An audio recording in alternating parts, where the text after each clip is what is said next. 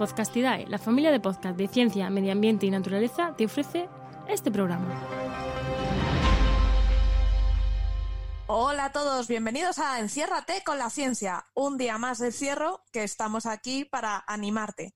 Hoy me acompaña un montón de gente, todos científicos, todos saben un montón de cosas, así que vamos a empezar con las presentaciones. Eh, Hugo, cuéntanos a qué te dedicas y de qué nos puedes hablar. Hola, ya puedo hablar entonces. Eh, me llamo, soy Hugo Quintela, me licencié en la Universidad de Coruña, luego hice un, bueno, en química, en química general. Después hice un máster en química orgánica en la Universidad de Barcelona y luego me doctoré en la Universidad de Múnich y la de Nueva York en colaboración con las dos. Y ahora trabajando en Suiza, en producción química. Wow. Sandra, cuéntanos un poco. Pues nada, yo soy bióloga y hago mi tesis doctoral en la Complutense en inmunología y soy una apasionada de la ciencia y organizo algunas cositas de divulgación como ciencia y cine o Paint of Science. Sí. Eh, Francis, Francis Villatoro, estás en mute. No, Francis. Eh, nada, yo, bueno, yo soy profesor en la Universidad de Málaga y estudié física e informática, y hice un doctorado de matemáticas y ya soy quizás el más viejo de todos los presentes. Pero bueno, eh, me dedico a la divulgación con mi blog La Ciencia de la Mula Francis. Dice uno de los presentes que puede que tenga algún añito más que yo. Ya veremos a ver. y en orden de edad tenemos a Emilio Rey. Bueno, habrá que, habrá que verlo, habrá que verlo después. Será interesante ver, ver quién es el mayor. Pero bueno, eh, me presento, soy Emilio Rey. En Twitter, Emilio Rey, es muy facilito. Tengo un podcast que se llama Capturando la Temperie. Soy informático, programador y meteorólogo. Así que, bueno, eh, cualquier cosa relacionada con, sobre todo con la meteorología, la climatología también, pues nada, cualquier pregunta que tengáis, aquí estoy para contestaros. Fenomenal. Patricia, cuéntanos. Hola, yo soy Patricia. Bueno, yo ya defendí la tesis hace tres meses, eh, experta, bueno, experta, entre comillas, en cardiovascular. Y igual que Sandra, participo en muchos eh, eventos de divulgación científica y de hecho participo con ella en Paint of Science de Madrid. Wow. Pues nos falta solo Enoch Martínez. Pues muy buenas, Sara. Yo soy Enoch Martínez, en HMM en Twitter. Y nada, aquí estamos a la parte técnica de SEO, de todo saber qué. Y nada, encantados aquí de Podcastida de estar patrocinando este podcast. Genial, encantadísimos. Pues muchas gracias y que sepas que hay una preguntilla por aquí para ti, así que no te escapas. No me escapo. bueno, bueno, bueno, tenemos algunas preguntas que nos han ido dejando en el, porque sabéis que podéis dejarnos preguntas en el podcast a través de Twitter con el hashtag enciérrate con la ciencia, todo junto. Y a través de aquí en, en la web que nos estáis escuchando hay un chat, podéis preguntarnos lo que queráis y os respondemos en directo. Bueno, empezamos con la primera pregunta. ¿Qué diferencia hay entre GRBs y FRBs? ¿Qué longitud de onda tienen y qué intensidad se supone que tienen en su origen y qué intensidad cuando los recibimos. Lo ha hecho Luis, arroba golfitertui en Twitter. ¿Alguien sabe responder a Luis? Bueno, más o menos. Eh, yo el, tema de, intensidad, etcétera, ahora mismo de memoria no lo recuerdo.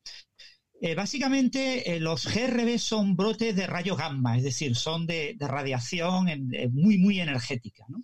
Los FRBs son brotes rápidos de ondas de radio. Entonces hay una diferencia en, eh, digamos, el, color de la luz, ¿no? El, rango de frecuencias de la luz, ¿no? En, cuanto a los GRBs, eh, la idea básica es que se producen eh, en grandes agujeros negros supermasivos en centros galácticos que están activos, ¿no? en núcleos galácticos activos.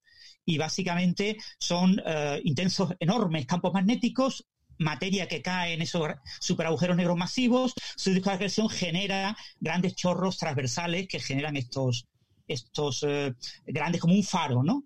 Y entonces lo vemos de vez en cuando eh, cuando apunta en dirección a la Tierra. Los que no apuntan en dirección a la Tierra no los vemos, ¿no? Los FRB son más complicados porque no era fácil encontrar una buena explicación para estos eh, fenómenos que se habían visto excepcionalmente, ¿no? Eh, hasta hace un par de años no se había visto ninguno repetido. por lo que eran fenómenos únicos. Eran muy, muy cortos en su duración, con lo que no se sabía si era algún tipo de explosión que ocurría excepcionalmente o si había algún mecanismo que lo repitiera. Lo que pasa es que se han visto en la misma región del cielo eh, algunos que aparentemente están repetidos.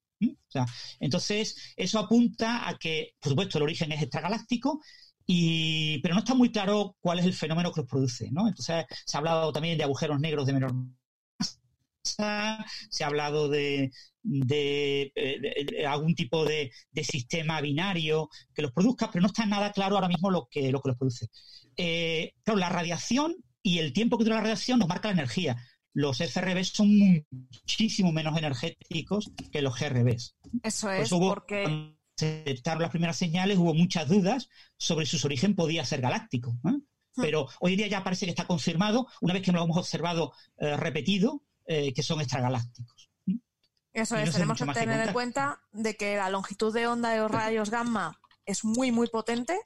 Eh, si eh, pensamos, imaginad las onditas dibujadas. Están las ondas muy, muy juntas. Eso es un rayo gamma. Algo muy energético. Mientras que las de radio están más separadas. Es una onda suave. Y eso lo hace menos energético. Y mm. esa es la diferencia. Uno tiene mucha más energía que el otro y así se, observan de manera diferente. Lo que pasa es eso, que la energía que tienen en, el origen, hasta que no tienes un conocimiento muy claro de qué es lo que lo origina, no lo puedes estimar bien, ¿no? Puedes mm. hacer ciertas estimaciones del flujo en función de la posible distancia, pero mientras no sepas muy bien de dónde proviene y qué fenómeno más o menos lo, produce, tienes muchas dudas sobre la, cantidad de energía que se emite en la fuente y qué cantidad de energía te llega.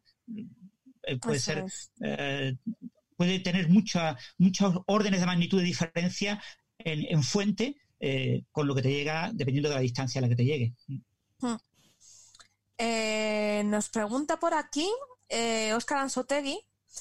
Dice, dentro del horizonte de sucesos de un agujero negro hay un cuerpo de materia exótica, más allá de la que forma una estrella de neutrones. ¿Podemos ir más allá de la formulación teórica de una singularidad? ¿Es un embudo o es una roca? Yo no he entendido la pregunta, Oscar. Arroba Oscar Ansotegui en Twitter. Para mí es muy y yo tampoco muy bien. Bueno, lo, primero es que no sé muy bien a qué se refiere con el concepto de, materia exótica, ¿no? El concepto de materia exótica es un concepto que se ha utilizado eh, con muchas, o sea, en, en, materia de la física, en, materia, en materiales, ¿no? En física de materiales, en física de la materia condensada, se llama materia exótica a muchas cosas, ¿no? Pero supongo que él se está refiriendo al uso de materia exótica en el campo de la astrofísica, y ahí se ha utilizado básicamente para tratar de explicar eh, la materia que forma los, eh, digamos, que mantiene estable los agujeros de gusano.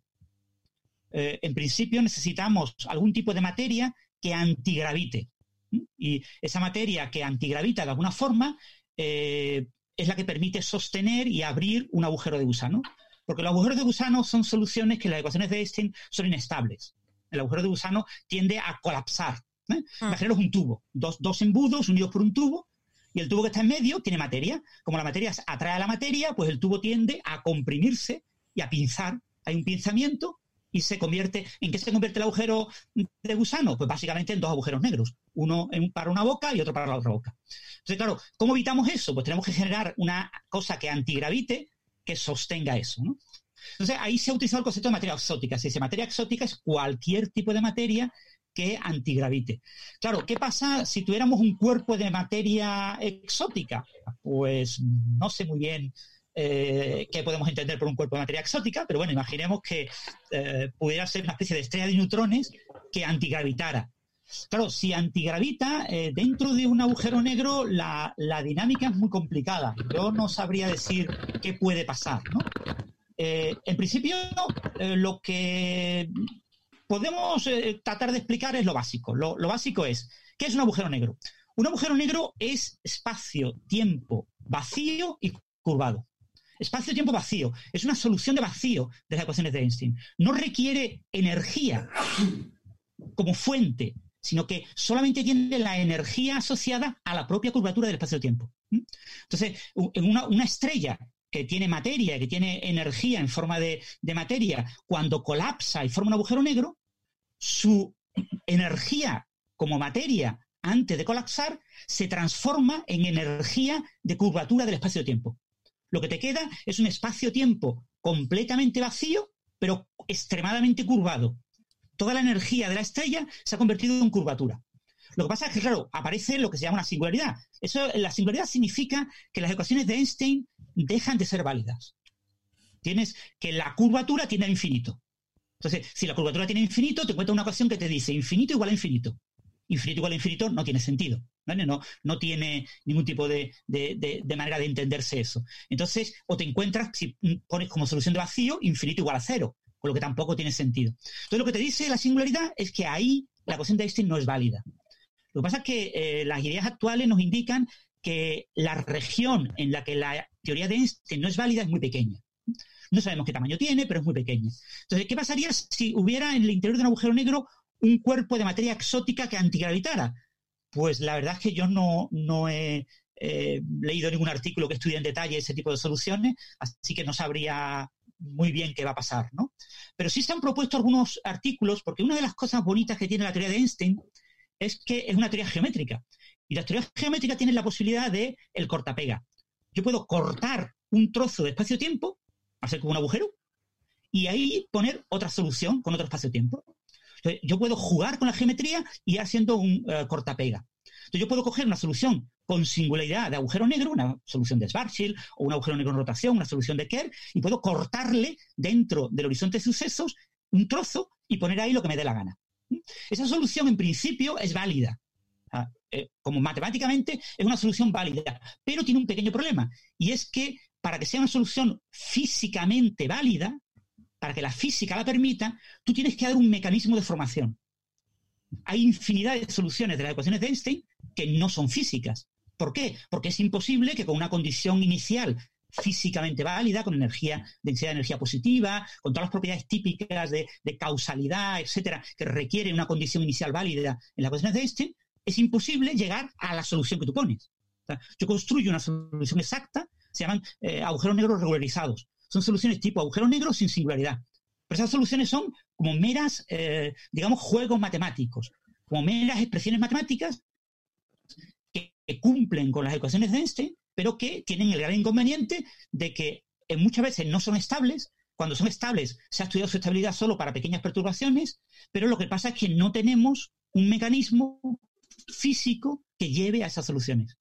Entonces, lo que dice la teoría de Einstein, las los teoremas de Hawking, de Penrose, etcétera, es que cualquier cuerpo que colapse y forme un agujero negro, cualquier cosa en el universo que colapse y forme un agujero negro, por ejemplo, ondas gravitacionales de muy alta energía, de muy alta intensidad, cuando chocan, pueden producir agujeros negros. O sea, el agujero negro no tiene que ser formado solo por una estrella. Hay muchos mecanismos para formar agujeros negros. Pero todos los mecanismos que conducen a agujeros negros producen agujeros negros con singularidad.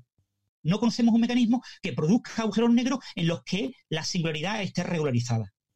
Entonces, eh, en principio, un agujero negro que tuviera un, cuerpo de materia exótica en su interior, mm, yo no sé muy bien cómo funcionaría, pero lo que está claro es que no existe ningún mecanismo físico que lo produzca. Y no sé mucho más que contar de esto. ¿Sara? Está el micrófono muteado. Estás muteada, Sara. Tranquilo, que desde Spreaker, eh, desde Spreaker tenemos más preguntas sobre lo que acabas de decir. Mira, Antonio Rodríguez nos pregunta, ¿pero ha de tener temperatura? ¿El movimiento de las cuerdas en el bulk podría servir como explicación de la temperatura aunque en el espacio-tiempo abierto esté vacío? Eh, repite la pregunta, ¿el movimiento de las cuerdas cómo? En el bulk podría servir como explicación de la temperatura aunque en el espacio-tiempo abierto esté vacío a mí me acaba de dejar de revés. Bueno, ponernos un poco en contexto al resto también, porque. Porque yo estoy eh, flipando. Eh, bueno, sabéis que en teoría de cuerdas, en, muchas teorías físicas, se asume de que además de las cuatro dimensiones del espacio-tiempo, existen otras dimensiones adicionales. Puede existir una dimensión adicional, una quinta dimensión, que es lo que se planteaba, por ejemplo, en la película Interestelar. Eso es. En la película Interestelar se utilizaba la palabra el bulk, ¿no? El bulk sería el espacio-tiempo con todas las dimensiones que tenga. ¿vale? tenga las que tenga. Eh, el bull sería todo, ¿no? Y, claro, nosotros vivimos en un trozo del bull, en una brana, del, en un mundo brana de, cuatro dimensiones, pero podría haber otras dimensiones extras, ¿no? ¿Cómo pueden ser esas otras dimensiones? Pues no tenemos ni idea. La teoría de cuerdas permite muchas posibilidades. Permite que sean dimensiones anti de Sitter, que unas dimensiones sean de un tipo, otras sean de otro tipo. Las anti de Sitter son dimensiones compactas, ¿no? Que tienen un tamaño, digamos, finito, entre comillas, ¿no? Eh, pueden ser dimensiones infinitas, tipo como las que conocemos. Pueden ser dimensiones cerradas, eh, existen muchas posibilidades. Entonces, eh, una de las ideas que surgió en el marco de la teoría de cuerdas para explicar la radiación de Hawking, eh, Hawking descubrió una cosa curiosa, y es que los agujeros negros, si aparentaban tener entropía, que hoy en día todo el mundo piensa que la tienen, esa entropía significaba que el cuerpo negro tenía termodinámica, perdón, que el agujero negro tenía termodinámica y que se tenía que comportar como una especie de cuerpo negro, es decir, tenía que comportarse como un objeto con temperatura. El agujero negro tiene que tener una temperatura. Si tiene entropía, tiene que tener temperatura. Claro, si tiene temperatura, puede radiar, porque todo cuerpo radia. ¿Cuándo radia un agujero negro? Cuando su temperatura es más grande que la del entorno. si tienes un cuerpo caliente en un sitio frío, tienes radiación. Claro, los agujeros negros de masa estelar tienen una temperatura extremadamente baja, pero bajísima, o sea, de miles de millonésimas de, Kelvin, ¿no? Eh, los agujeros negros, conforme más grandes son, menos temperatura tienen. Con lo que hoy en día todos los agujeros negros que hemos observado, todos tienen una temperatura absolutamente despreciable comparada con la temperatura del fondo cósmico de microondas, con lo que evidentemente son agujeros negros que no radian. Es decir, no hemos observado ningún agujero negro que radie Hawking. Pero podrían existir microagujeros negros, agujeros negros con la masa de una bacteria o con la masa de un protón.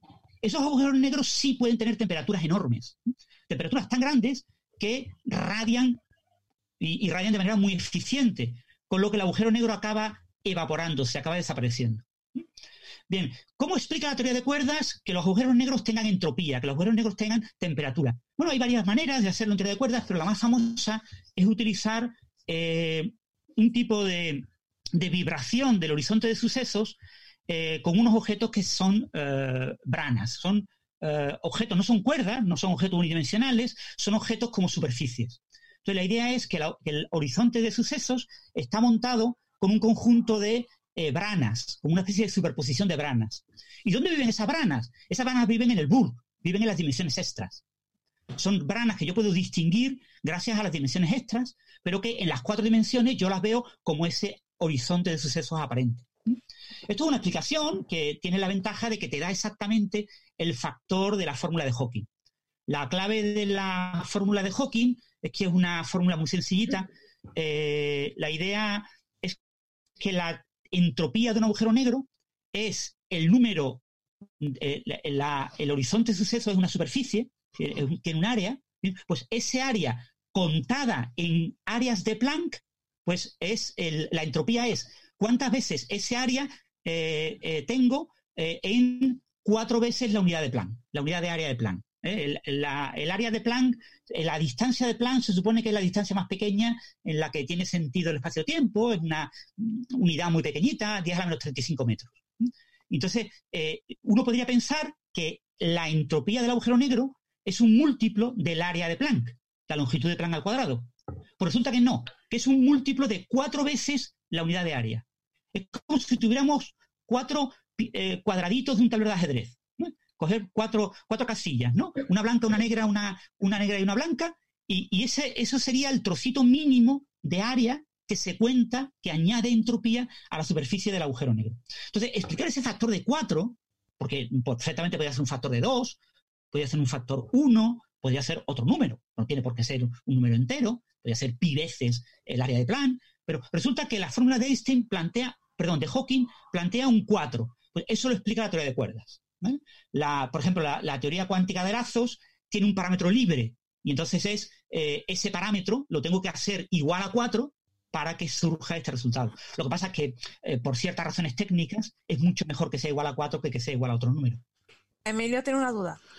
Mm, más que una duda es, em, bueno, para un humilde meteorólogo como yo, la verdad es que se me pierden muchas de las cosas que estás contando. Lo que no se me pierden es que es fascinante y hay una cosa que has dicho que me parece maravilloso, incluso como idea para una novela o película de ciencia ficción, que soy ávido lector y consumidor, y es lo del corta y pega del espacio-tiempo. Me ha parecido maravilloso. Me ha parecido una cosa de verdad que me ha evocado como unas, no sé, algo, mm, algo una idea que desde ahí pueden salir cosas de verdad fascinantes. Y, bueno, eh, es, digamos, lo único que, que puedo aportar, porque hay muchas cosas que en este aspecto pues se, me escapan, ¿no? Porque yo creo que es, pero que es fascinante, desde luego que sí. Mm. Sí, lo de cortar y pegar, sí. Hugo, cuenta. Sí, a ver, yo, claro, joder, muy fascinante todo y me estoy flipando en algunas cosas, algunas las sabía, pero otras. Pero tengo varias preguntas. En primer lugar, la materia exótica es más hipotética que los agujeros de gusano, ¿no? Todavía obviamente, más. Obviamente. Lo que pasa es que eh, se supone que, eh, no sé si habéis oído hablar de las fuerzas de Casimir, cuando dos cuerpos están muy cerca y son cuerpos metálicos, eh, aparece una fuerza debido al vacío del campo electromagnético que hay en medio de las dos placas, ¿no? En el vacío del campo electromagnético tú tienes vibraciones de muchos tamaños, de todos los tamaños posibles. Pero si tú pones dos placas, una distancia, resulta que las vibraciones con un tamaño más grande que esa distancia no pueden ocurrir, porque no caben. Entonces, el vacío entre dos placas con una distancia pequeña eh, es diferente del vacío en el que no hay dos placas. Tú pones una placa y lo tienes todo al aire libre hasta el infinito, tienes todas las posibilidades con todas las longitudes de onda, unas más grandes, otras más pequeñas, pero si pones una placa, cortas, haces un, un cut-off, haces un corte de las frecuencias posibles. Entonces, ¿quién tiene más energía? El que tiene más ondas. El vacío más grande tiene más energía que el vacío más pequeño, con las dos placas. Luego, el vacío más pequeño tiene menos energía que la energía cero que tiene el vacío. Luego, entre dos placas aparece un vacío con energía negativa. Pues esa energía negativa produce una fuerza, una fuerza atractiva, una fuerza de Casimir que se ha medido en laboratorio. Eso se predijo en 1947 o por ahí, y se midió en laboratorio eh, en los 50 y está súper confirmado y hay que tenerlo en cuenta muchas veces. Bien, una, posibilidad de materia exótica sería de alguna manera eh, convertir en macroscópica esa fuerza de Casimir. No sabemos cómo, pero se ha propuesto que quizás pudiera haber algún mecanismo físico similar a la fuerza de Casimir que diera lugar a esa eh, energía negativa eh, asociada al vacío. sería, Perdón, pero esta fuerza de, Casimir es como un juego matemático, ¿no? Porque al final, como el vacío tiene asociada una energía, ¿no? O sea, al final es como una trampa un poco, ¿no? bueno, pero es una trampa física, ¿vale? O sea, fue una predicción física. El, el, Casimir cuando lo descubrió, mucha gente se rió de él y dijo, pero este señor, ¿pero de qué está hablando, no? O sea, ¿cómo a hacer un cálculo tan torpe? Eh, porque era una época en la que la cromodinamia cuántica se estaba desarrollando, la teoría cuántica hmm. del electromagnetismo estaba en desarrollo y todo este tipo de ideas todavía estaban, pero cuando de repente, unos años más tarde, se observa experimentalmente, hoy en día todos los mecanismos, tú tienes un móvil, tienes un acelerómetro en el móvil, ese acelerómetro tiene una pequeña pestaña que vibra para coger aceleraciones. Esa pestaña que tiene que tener en cuenta la fuerza de Casimir. Si no, no funciona bien. Es como los GPS que tienen que tener en cuenta el efecto de la relatividad general. Pues tú tienes un móvil en el que se está utilizando eh, la fuerza de Casimir para poder interpretar bien tu acelerómetro. Pero decir que eso es como una energía, o sea, como una gravedad negativa, no es como decir que hay un campo electromagnético negativo o algo así, no es como... No, bueno, el, problema es eso. Son, son sí, o sea, yo qué sé. Eh, eh, si tú tienes un cuerpo que tenga energía negativa, la energía negativa antigravita. La energía positiva genera eh, atracción y la energía negativa, sea lo que sea, generaría repulsión. Pero realmente existe la energía negativa, porque como el vacío, o sea, lo que estás diciendo es que el vacío, como no le caben ondas, tendría menos energía, pero realmente una energía negativa eso. Claro. ¿Se puede considerar? la fuerza de Casimir es una energía negativa relativa. ¿vale? O sea, un, estado tiene menos energía que otro y yo por convenio al otro le llamo eh, cero. Entonces este tiene que tener menos, pues tiene que tener un valor negativo, ¿no? Las ecuaciones de, Casimir se pueden interpretar perfectamente asumiendo que todo tiene energía positiva y que no hay ningún problema. O sea, tú planteas tu energía para el sistema que tú tienes, además tú nunca puedes acercar demasiado las placas, con lo que tienes una distancia mínima, porque los, los átomos tienen tamaño, entonces no puedes acercar todo lo que tú quieras, con lo que tú puedes poner, pues, en la mínima eh, cercanía posible entre dos átomos me da el mínimo de energía de Casimir. eso le cero, y entonces resulta que la energía del campo electromagnético a infinito, pues es un valor un poquito más grande, ¿no? O sea, interpretarlo de esa manera. Pues esto, esto, es como el potencial, es como la altura, ¿no? Cuando tú dices, eh, eh, pues el, nivel, un potencial, pues cualquier potencial eléctrico. Cuando tú pones un potencial eléctrico, tienes siempre mides diferencias de potencial. eh, tú tienes un voltio, una diferencia potencial de un voltio, tanto si tienes 250 y 251 voltios, como si tienes 400 millones y 400 millones y un voltio. La diferencia potencial es la misma. Y, y, el efecto que produce como campo eléctrico es el mismo aunque uno parece un valor enorme, ¿no? Porque no importa el valor, tú tienes un gauge, tú puedes moverlo, ¿no? Pues algo parecido ocurre aquí, ¿no? O sea, en, realidad esto es una manera de hablar, más que otra cosa en cuanto a energía negativa. En, rigor, las ecuaciones de Einstein eh, requieren que todo sea positivo, ¿no?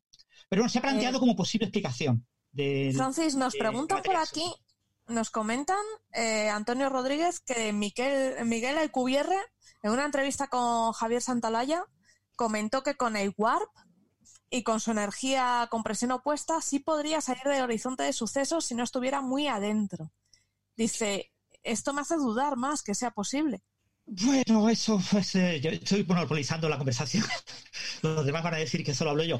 Eh, el motor warp es el warp es una cosa eh, puramente matemática, de nuevo, ¿vale? O sea, hmm. estamos hablando de una burbuja. Tú tienes una burbuja y para cualquier cosa que ocurra fuera de la burbuja, tu burbuja se mueve como un objeto normal y corriente. ¿vale? Ah. O sea, sin ningún tipo de cosa excepcional, nada por el estilo. Sin embargo, dentro de la burbuja, dentro de la burbuja, tú puedes conseguir que haya como una onda de choque, que haya como una, eh, eh, variación en lo que es la velocidad de la luz aparente de los objetos que están dentro de, la burbuja. Y dentro de la burbuja tú puedes conseguir como que adelantas, un cuerpo puede adelantar el espacio-tiempo. Entonces, dentro de la burbuja te puedes mover más rápido que la velocidad de la luz en el vacío. Fuera de la burbuja, tú tienes una velocidad de la luz que es imposible superar. Pero dentro de esa burbuja, que es una solución matemática, eh, tú puedes ir más rápido que la velocidad de la luz. Pero solo en el tamaño de la burbuja. O sea, que si yo quiero, por ejemplo, moverme de la Tierra a la estrella más cercana utilizando un motor warp, warp yo tendría que construir una burbuja de un tamaño de 5 años luz. Ostras.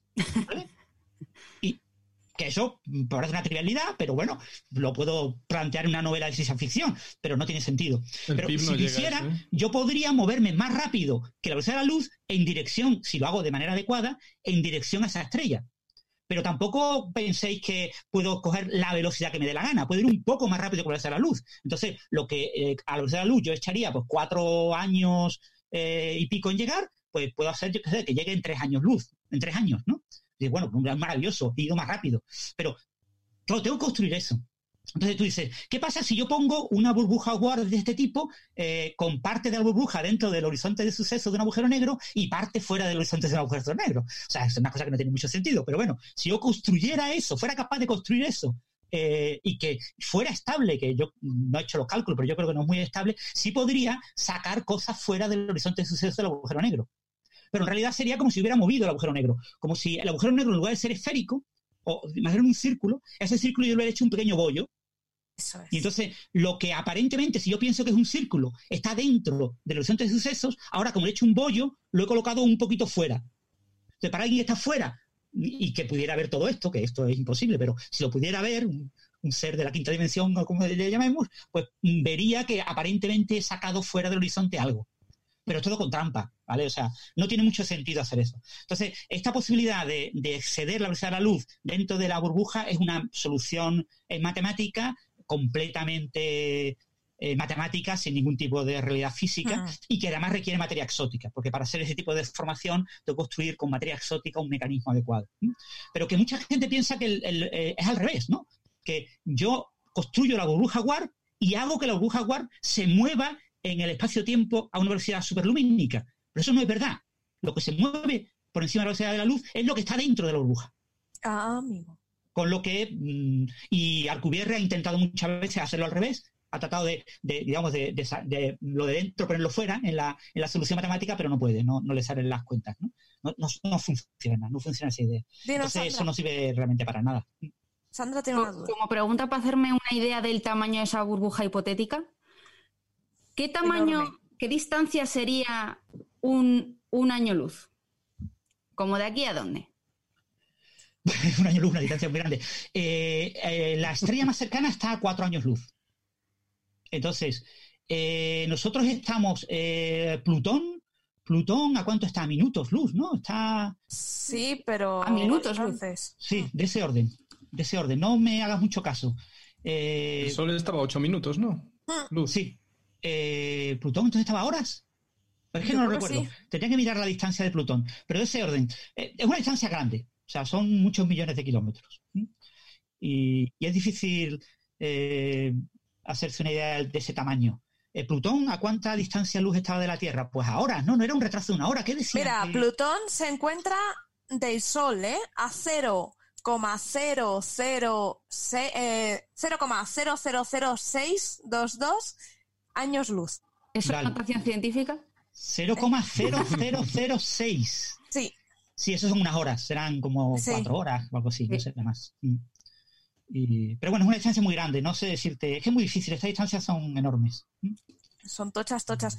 Otra pregunta sobre los agujeros negros. Eh, la, la, burbuja War que uno puede concebir así en plan película Star Trek, pues es una cosita muy pequeñita, es del tamaño de una nave, ¿no? Son mm. cientos de metros, un kilómetro, y ahí pues no haces nada acelerándote un poquito.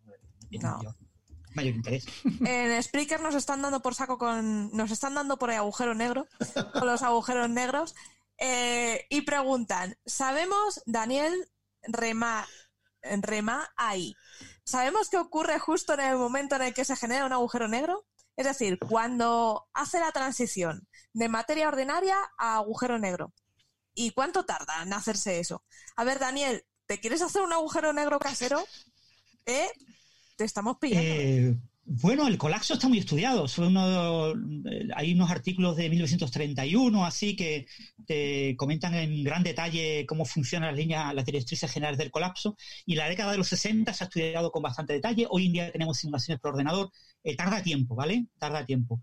las capas externas de la estrella que colapsa no se mueven a la velocidad de la luz, se mueven a una velocidad muy, muy inferior a la velocidad de la luz. Se van acelerando conforme se van comprimiendo y, eso tarda, puede tardar mucho tiempo. Una estrella es enorme. ¿eh? Eh, fijaros que el Sol, por ejemplo, convertida en agujero negro tendría unos 3 kilómetros de radio, unos 6 kilómetros de diámetro. Para que una cosa tan enorme como el Sol llegue a 3 kilómetros, pues tarda bastante tiempo en hacerlo. No, no, recuerdo el tiempo, pero está calculado. Hay soluciones por ordenador. Una vez que la estrella va colapsando, y, llega al tamaño aproximado del horizonte de suceso, es decir, cuando la estrella, toda su, toda su materia, que en realidad no es toda la materia, porque lo que hay que recordar en las estrellas es que lo que colapsa es el núcleo. Entonces, hay un proceso de, eh, de choque. el núcleo va colapsando y por conservación del momento angular, la parte que estaba en contacto con el núcleo explota hacia afuera. O sea, el núcleo implosiona y la parte externa explosiona, con lo que la estrella pierde muchísima masa. Por ejemplo, el Sol eh, no podría dar lugar a un agujero negro, porque su núcleo empezaría a compactar y las partes externas eh, saldrían expulsadas y, en ese proceso eh, la masa se pierde mogollón de masa del Sol y acabaría teniendo muy, muy poquita masa y daría suficiente, esa poca masa generaría una gravedad que puede compensar la propia materia. Con lo que el Sol, por ejemplo, lo que acabará haciendo es convirtiéndose en gigante roja y su núcleo acabará convirtiéndose en una nana blanca. ¿no? no sabemos cuánto, pero del orden de 20 masas solares, 25 masas solares, es lo mínimo que se requiere para formar un agujero negro. Y se forma un agujero negro del orden de unas dos, dos y pico, tres masas solares, no más. ¿eh? O sea, prácticamente toda la materia es expulsada. Bueno, en ese proceso, ya os digo, tarda un tiempo, no sé cuánto, pero puede tardar años. ¿eh? Lo que pasa es que las fases finales, esto va acelerando, son eh, muy rápidas. Y, y una vez que se atraviesa, se forma, se atraviesa lo que es, lo que será el futuro horizonte de sucesos, de lo que es el núcleo de la estrella, eh, una vez que eh, ya digamos se ha formado el agujero negro, la materia que entra, que está en el interior, sigue colapsando, pero sigue eh, sufriendo un proceso que se suele llamar de espaguetización. La, la, materia se estira muchísimo y empieza a caer, y como la materia, la estrella tiene rotación, tiene momento angular, eh, esa materia acaba formando una enorme espiral y es una espiral tremenda que va dando vueltas hasta dirigirse hacia, digamos, el centro del agujero negro. Eh, ese proceso es un proceso aparentemente rápido, cuando uno lo ve desde fuera, es decir, el agujero negro se forma, pero desde dentro del agujero negro es un proceso extremadamente lento en tiempo y puede tardar el equivalente a miles de millones de años con lo que la materia se espaguetiza terriblemente y va convirtiéndose en sus partículas individuales y esas partículas, que son excitaciones de campos cuánticos, acaban desexcitándose y pasándose al propio espacio-tiempo. Con lo que tengo una conversión de esa materia en espacio-tiempo. La materia de la estrella acaba eh, nosotros los físicos no hablamos nunca de materia, hablamos siempre de energía, ¿no? Energía y momento. la, la, densidad de energía de la estrella acaba transformándose en densidad de energía gravitatoria. Y toda la masa se acaba convirtiendo en gravedad, en espacio-tiempo vacío curvado. Lo que pasa es que eh, este proceso, ya os digo, dentro del agujero negro es un proceso en el que se forma una especie de onda de choque, como la onda de choque, el sonic boom, ¿no? Cuando un avión eh, coge la, supera la velocidad del sonido. Y, esa onda de choque, eh, de hecho, dentro del agujero negro hay varias ondas de choque, no las entendemos muy bien, pero bueno, hay varias, varios modelos de singularidad. nos dicen esos modelos que tarda mucho tiempo en llegar a una región muy cercana a la singularidad, donde, digamos, desaparece, eh, se diluye en espacio-tiempo. O sea que para la materia que cae, si alguien pudiera caer y sobrevivir a la espaguetización, que es imposible, pero si alguien pudiera sobrevivir a eso, tardaría miles de millones de años en caer en espiral al interior. Es como si, imaginaros como si el agujero negro, cuando yo lo miro, en realidad no es una cosita como un embudo, sino como un embudo infinitamente largo. Entonces yo caigo en el embudo y estoy cayendo, cayendo, cayendo, cayendo, porque como es infinitamente largo, pues estoy siempre cayendo, cayendo, cayendo, cayendo. mareo. Y, eso eh, ese proceso tarda muchísimo tiempo en caer. Entonces la materia se acumula como especie de onda de choque, alcanza una velocidad, se va acelerando, alcanza una velocidad que es prácticamente la velocidad de la luz y va cayendo, va, la materia, por supuesto, va creciendo en energía, con lo que la masa desaparece, las partículas a muy alta energía pierden la masa, se convierten en partículas sin masa, con lo que puede alcanzar la velocidad de la luz y acaba generándose un frente, una especie de, sonic boom, de onda de choque, que es la que se va acercando en espiral hacia la singularidad, ¿no? la región de la singularidad, donde, y todo ese proceso va perdiendo energía porque todo eso se va diluyendo en espacio-tiempo. Pero eso no lo entendemos muy bien. O sea, esas son ideas cualitativas de principios de los 70, sobre todo de la escuela rusa, que ha habido gente que la ha debatido mucho. Hay gente a la que no le gustan este tipo de ideas, ¿no? Mm. entre los divulgadores españoles, si me está escuchando, lo mismo después me regaña por decirlo. Pero, por ejemplo, eh, Enrique Borja, Cuentos Cuánticos, pues ese tipo de ideas no se las cree. Él dice que esto no puede ser así, ¿vale? se ha publicado un artículo y le gusta a gente como Keith pero que él no cree que eso sea el mecanismo, ¿no? Pero bueno, ya os digo, depende mucho del, experto, te dice que sí.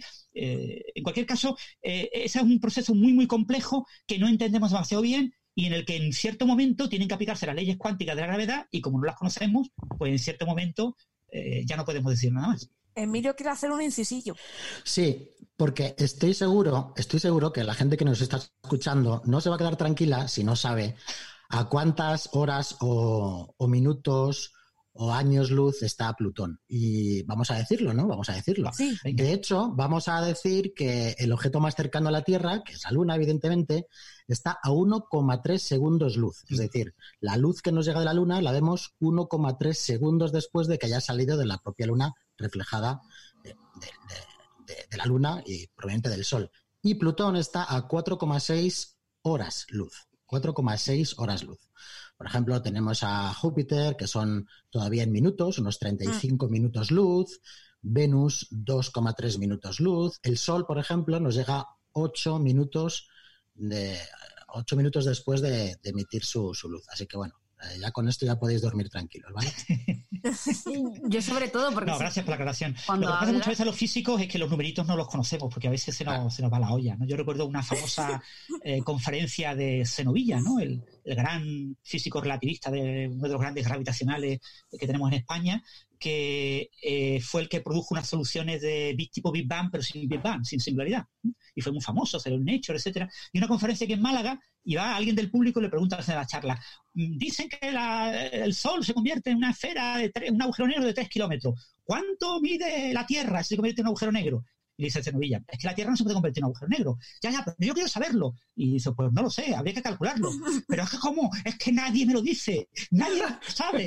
Nadie me lo tiene. Es una conspiración. Y se puede decir, no, eso es coger usted la masa de la Tierra. ¿Cuántas veces más veces es la masa del Sol que de la Tierra? yo no, porque usted me lo diga. pues yo no lo sé.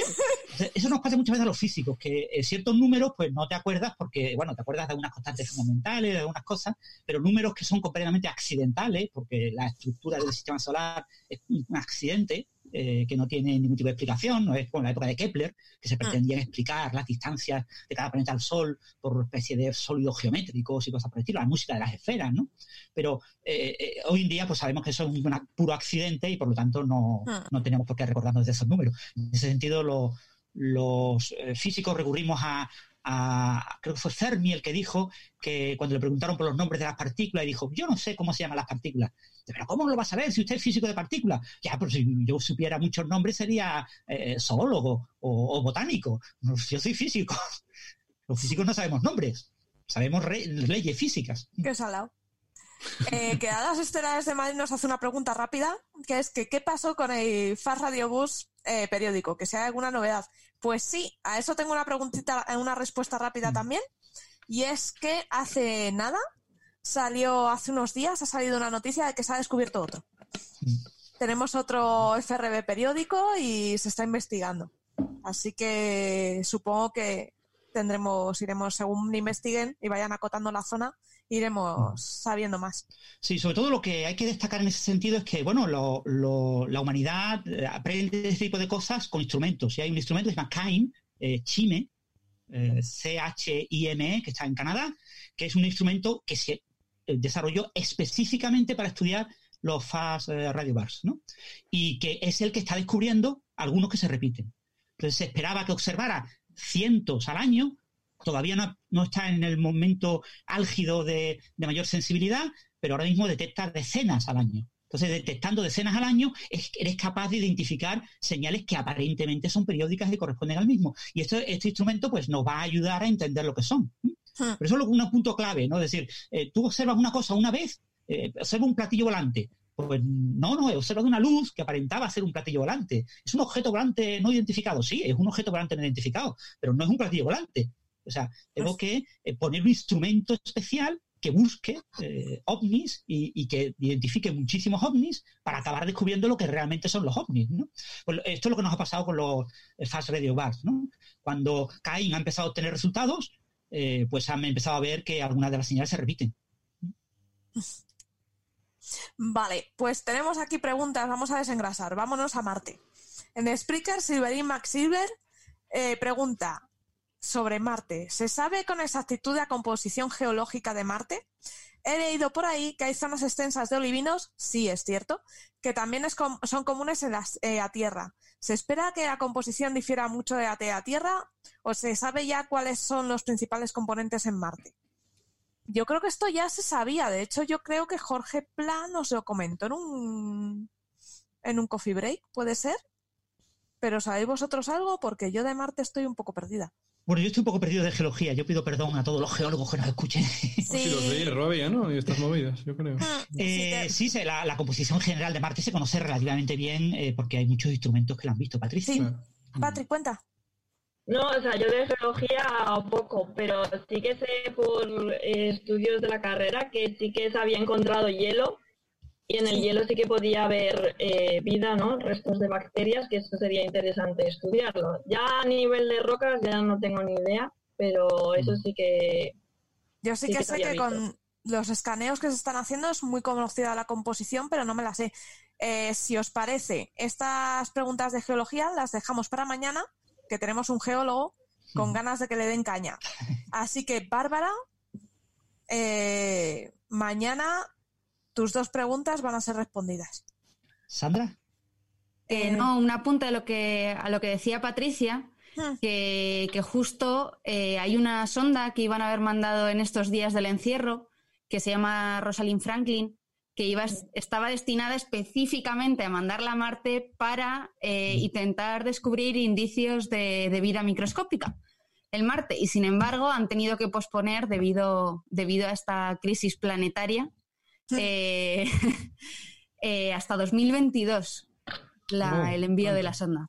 Sí, lamentablemente, porque yo llevaba un año entero ya esperando ese lanzamiento. Sí, ExoMars 2018, eh, que se retrasó a ExoMars 2020 y que se ha vuelto a retrasar a ExoMars 2022. Exactamente. Se lanza en 2022-2024. Es una sonda de la ESA, de la Agencia Europea del Espacio, y de Roscosmos, de la agencia soviética. Ah, son Colaboraciones. Sí, una colaboración de ambos. Inicialmente era de la NASA. En la 2018 estaba NASA y ESA, pero se pelearon y, entonces eh, la ESA no podía los rusos. La, ESA tuvo, estuvo a punto de anularlo, pero decidió eh, eh, hacer una colaboración con los soviéticos, con los rusos, y, Ah. y gracias a eso pues han rescatado la, la sonda. Pero claro, hay un, un enorme problema porque, por ejemplo, cierta parte del instrumental tenía que llegar a Rusia desde Europa y, y los rusos han dicho que no, cerraron frontera. Yo con coronavirus no quiero que me traigan a ustedes eh, instrumentos contaminados, ¿no? Claro, a ver si va a conquistar Marte el coronavirus después. No, no puede. Nunca se sabe. ya lo hemos contaminado, de hecho, ¿no? Creo. Hmm. Poquito, ¿no? Poquito, sí. Y después también creo que había leído que hay eyecciones de metano periódicas Sí. ¿no? en Marte, desde, digamos, como el subsuelo. Y eso se quiere investigar también porque Sí. Se piensa que puede tener origen biológico. Pero bueno, yo lo veo siempre muy optimista, ¿no? Hay tantas ganas de que haya vida. Se, sospecha más de los clatratos. De hecho, en la Tierra tenemos clatratos que emiten metano y se sospecha que puedan ser eso, clatratos que tienen mm, burbujitas de metano de- en el hielo que se van fundiendo y las eyectan hacia afuera. Entonces, además, es- esas eyecciones solo se han descubierto en el cráter donde está Curiosity.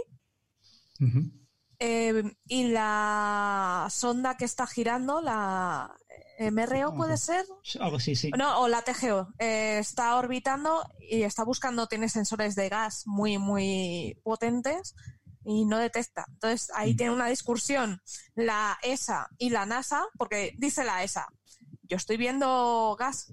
No, yo no veo gas. Y dice la NASA, yo sí, Has sido tú. y tienen, tienen ahí unos mosqueos bastante serios, Sí. pero según parece es eh, a nivel local ese metano eh, y parece que son clatratos. Pero se quería mandar una sonda para buscar, que es esta, esta tenía también para buscar el tema.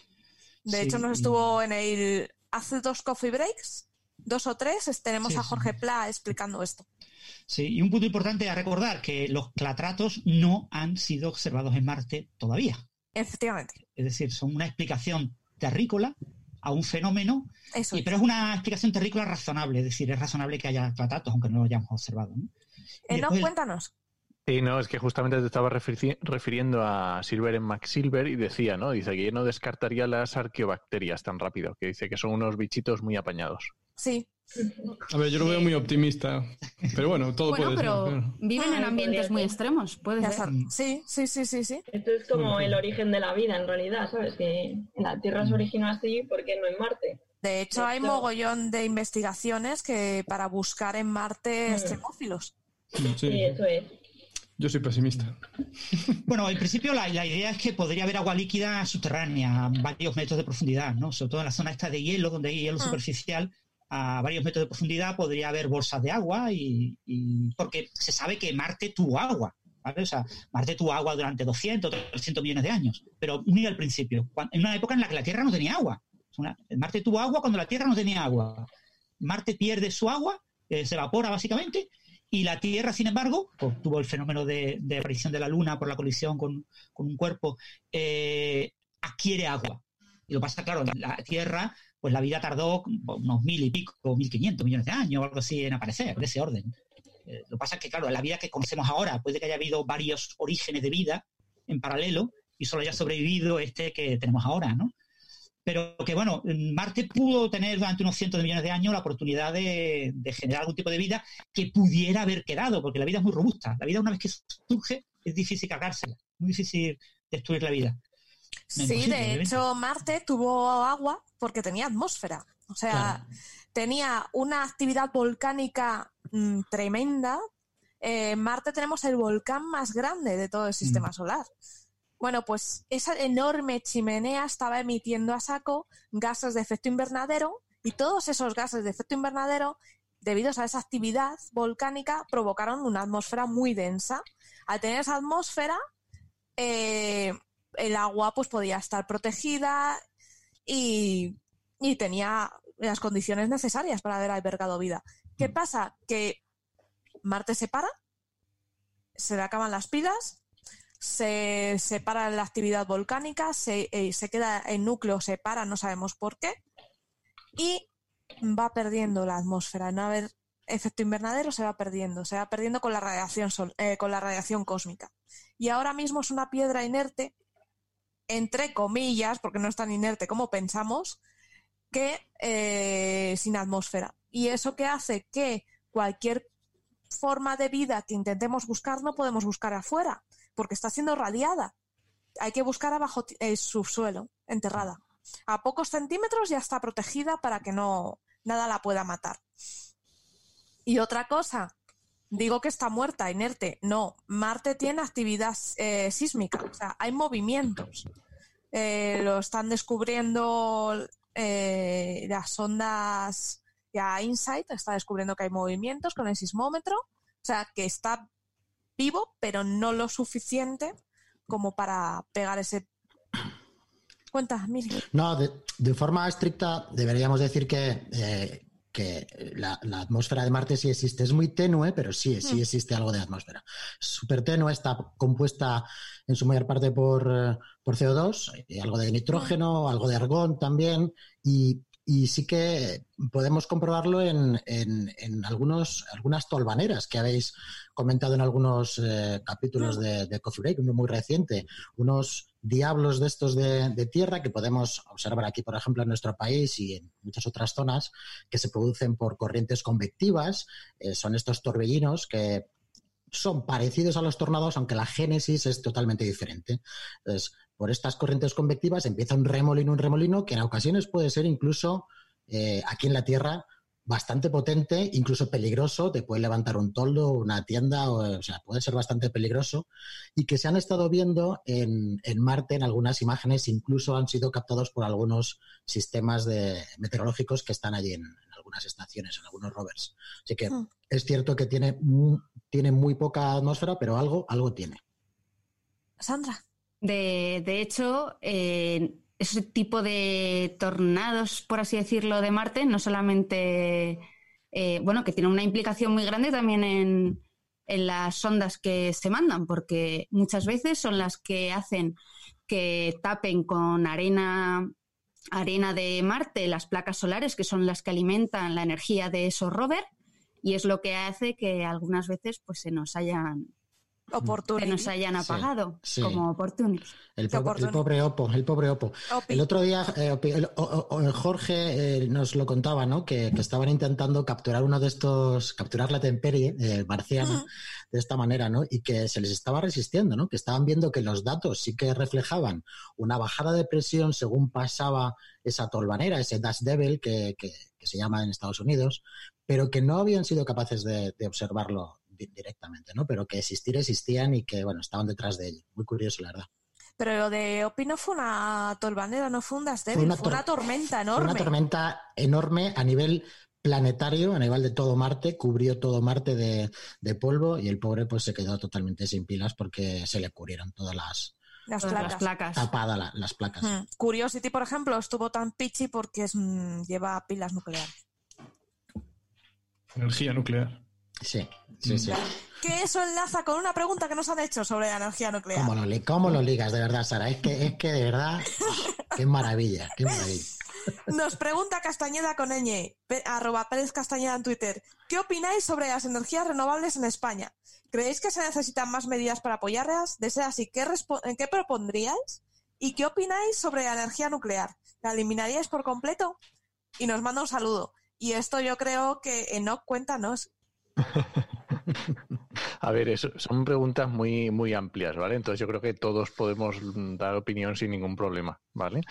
Pero básicamente, em, vamos a ver, em, el tema de las energías renovables, las energías renovables al final van a triunfar por un factor que, aunque es muy, vamos, muy bill metal, ¿vale? Es lo que tienen. Las energías renovables son más baratas que las demás. Y solamente por eso van a triunfar. Eh, ¿Que estaría muy bien que hubiera más ayudas, que hubiera mejores condiciones? Por supuesto. Todo lo que sea apoyar energías renovables a mí me parece correcto y me parece muy bien.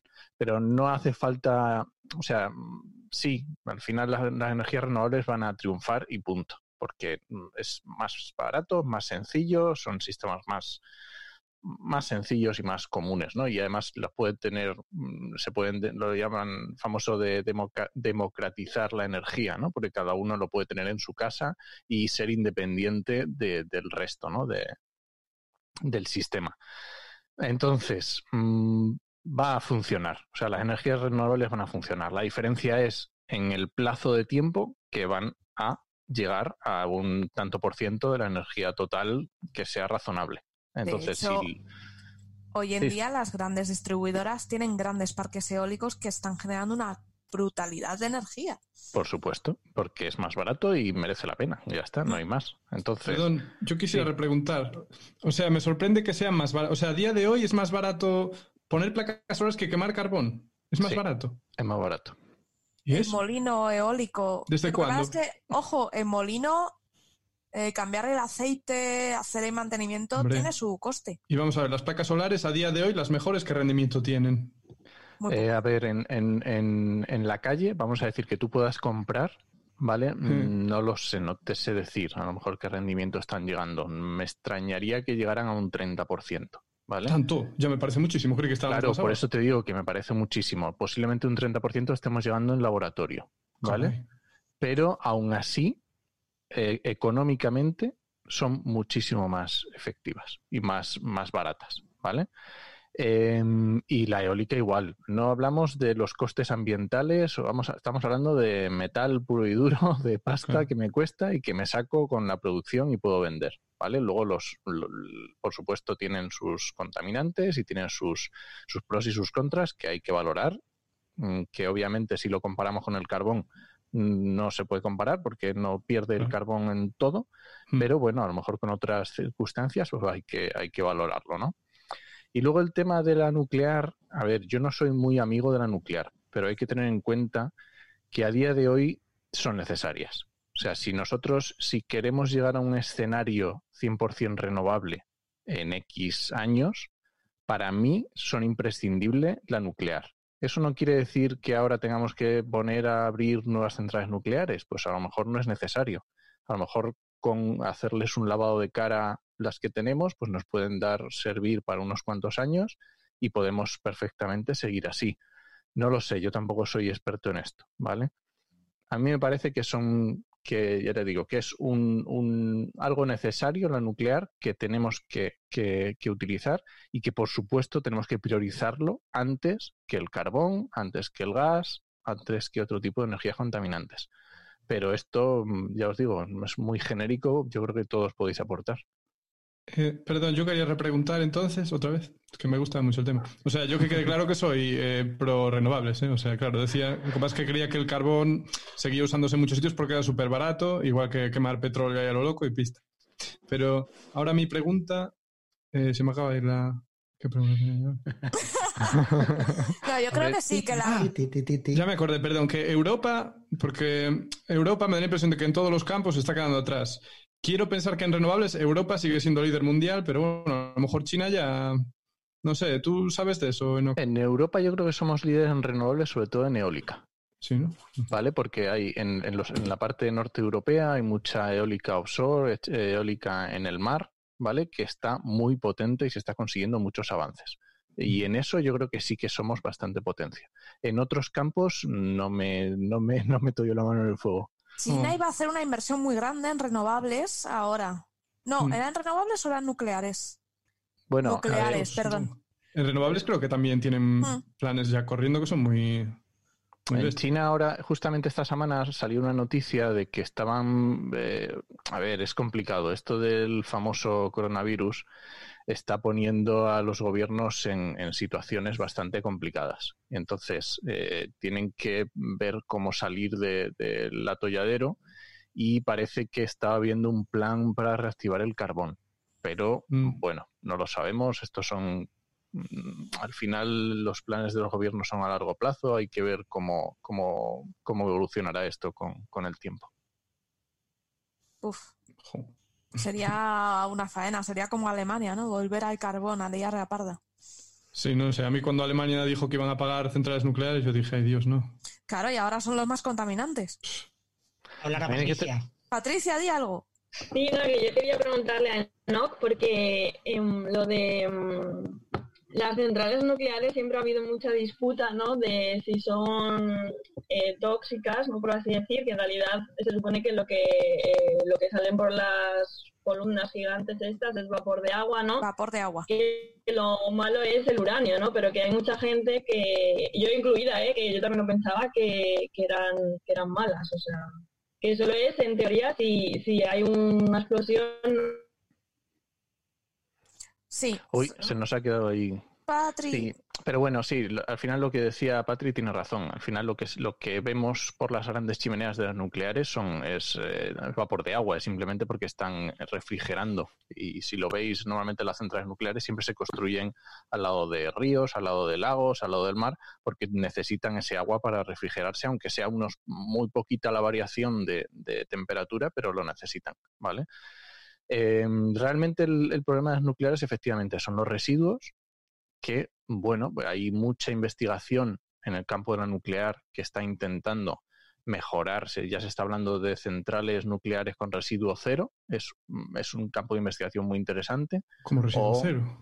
Sí, de, de reutilizar el residuo hasta que mm, desaparezca, hasta que no quede nada o hasta que queden residuos que no son, que son inertes, vamos. Ah, Que ¿y qué también es muy con interesante. ¿Qué, qué planes hay? Em, me pillas. Mm, Perdón. Pues supongo que cuando llegue la fusión nuclear eh, podremos aprovechar. eh, A ver, si llega también, ¿eh? residuos. Si llega. Llegará, llegará. Llegará, No, llegará. El, el tema de la, de la nuclear y los residuos, fundamentalmente los residuos que, de uranio que tienen las nucleares los almacenan en la propia central, en pequeños almacenes, son los residuos de muy alta radioactividad. Entonces, lo que sí hay son reactores de nueva generación que aprovechan enormemente el uranio, porque ahora mismo el uranio se aprovecha del orden del 4% de la energía que tiene. El 96% lo tiramos a la basura, lo almacenamos en la propia central.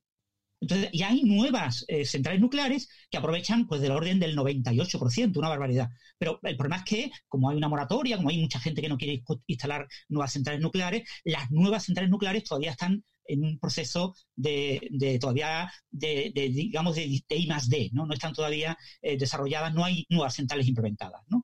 Eh, creo que hay rumores de que hay una central de torio en Rusia, pero no sé si ha entrado ya en funcionamiento o no, pero es una cosa, pero ya hay, a nivel de investigación, ya se han desarrollado centrales nucleares que aprovechan enormemente el combustible de uranio y que lo que te obtienen son residuos nucleares de baja radioactividad y media radioactividad.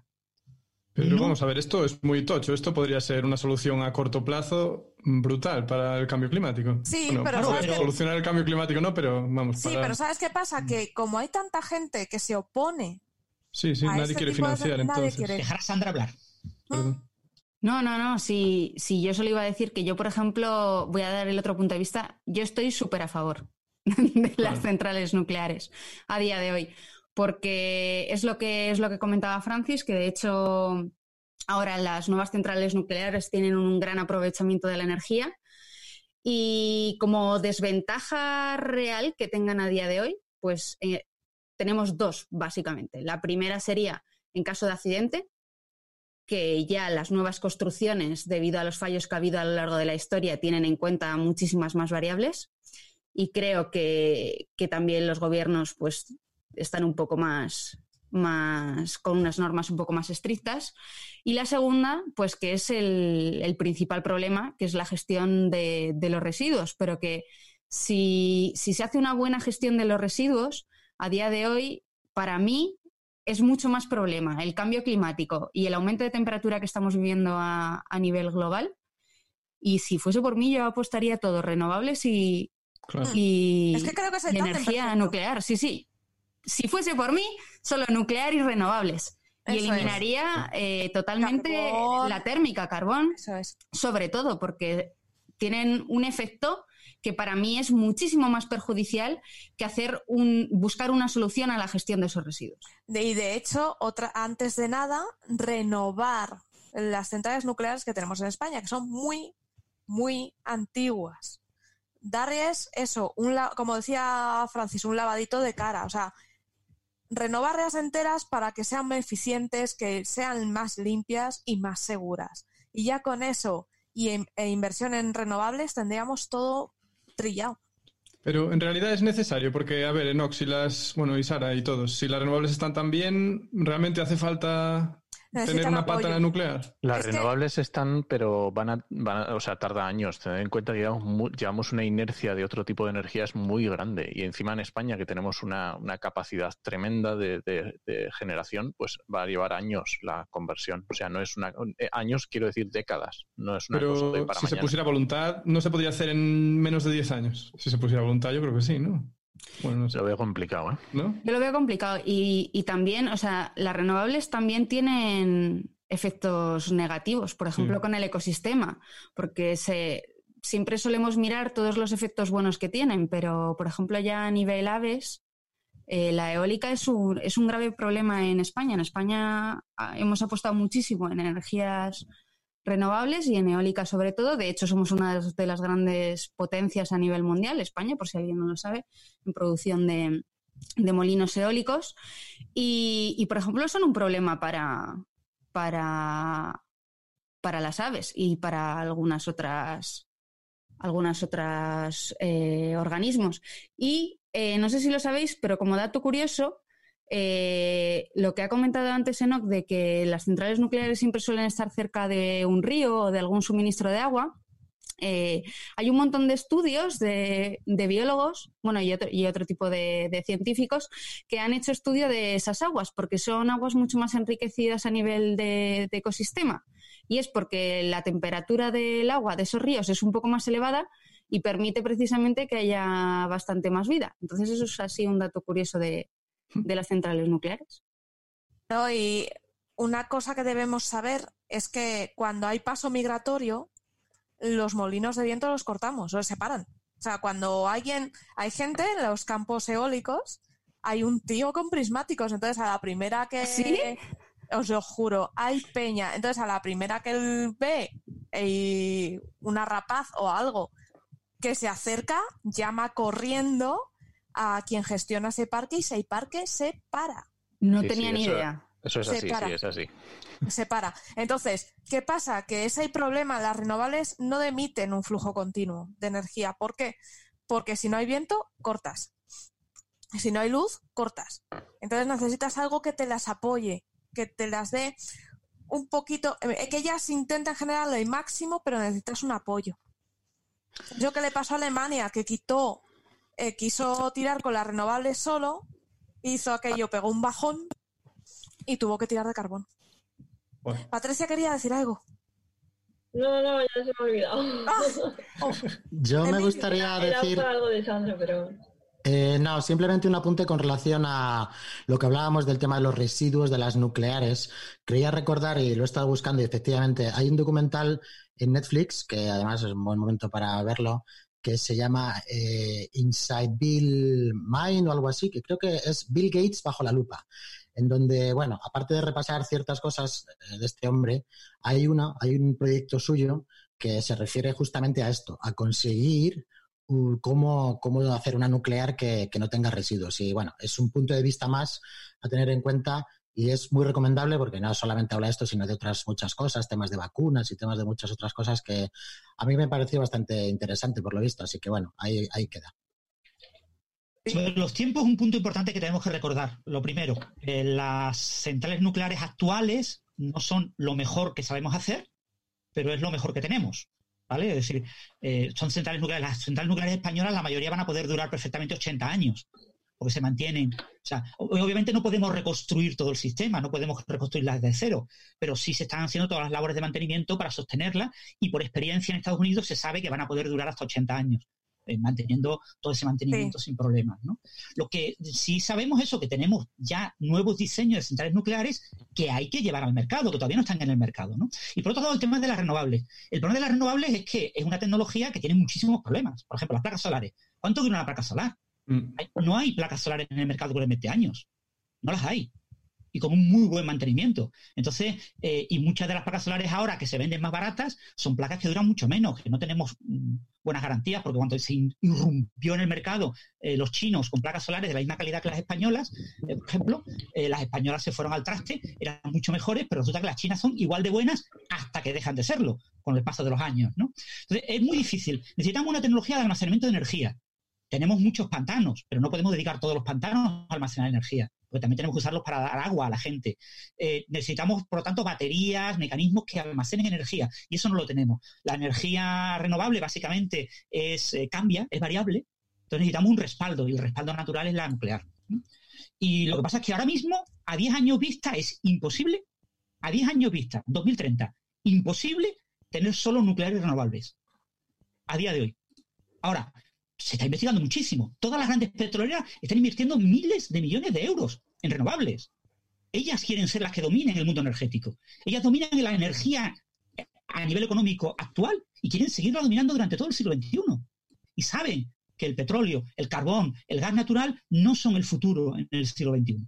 Entonces, ellas son las que están realmente invirtiendo en eso. Y si pudieran hacerlo a día de hoy, lo harían. Pero no pueden. Necesitamos avances tecnológicos, necesitamos nuevos paneles solares, necesitamos nuevas tecnologías de almacenamiento, necesitamos nuevos tipos de, rotores para la eólica, necesitamos aprovechar eh, energía marítima, geológica, necesitamos aprovechar muchas cosas. Es decir, hay mucha tecnología, hay mucha investigación, hay miles de millones de euros al año invertido en eso, pero la ciencia y la tecnología requieren un tiempo, no son cosas que sean inmediatas. Entonces, ahora mismo es absolutamente inviable concebir que en 10 años mm. eh, el mundo desarrollado, Europa, solo tenga renovables y nuclear. Ahora mismo es imposible. Construir una central nuclear de las nuevas cuesta unos 10 años. Construir una central nuclear cuesta mucho tiempo. En China se están acelerando procesos y están construyéndola en 6, 7 años. Construyeron un hospital en una semana, en 10 días. Un hospital de campaña. Nosotros hemos hecho algo parecido, eh, adaptando el IFEMA a Madrid eh, en pocos días, ¿no? Pero no es lo mismo, pero casi. Te quiero decir, pero no es fácil hacer ese tipo de cosas. entonces, lo que sí es verdad que lo que tenemos es que plantear un objetivo claro y decir, pues de aquí a 2030 queremos tal porcentaje de renovables eh, a 2040 tal porcentaje de renovables, a 2060 tal porcentaje de renovables. La fusión, la fusión va bien, o sea, está cumpliendo plazos, ha tenido una serie de retrasos, pero va bien. los hitos que se han ido planteando se han ido cumpliendo. ¿Qué pasa? Que ¿En dónde estamos ahora? Al ritmo actual, eh, bueno, el, ritmo, eh, lo que tenemos ahora mismo es demostrado que la fusión es posible en, tiempos muy cortos, microsegundos, y lo que queremos demostrar es que es posible en unos tres minutos. Pero hace mucho que se, que se sabe que es posible, ¿no? La fusión. bueno, hasta que no se logró, hasta que no se logró, se logró hace unos 20 años. ¿Vale? Pero no hace mucho, ¿vale? O sea, que dice, hasta que tú no lo logras, no sabes si es posible o no. Es posible mantener la reacción nuclear que teníamos con el instrumento que teníamos que era JET, que está en Gran Bretaña.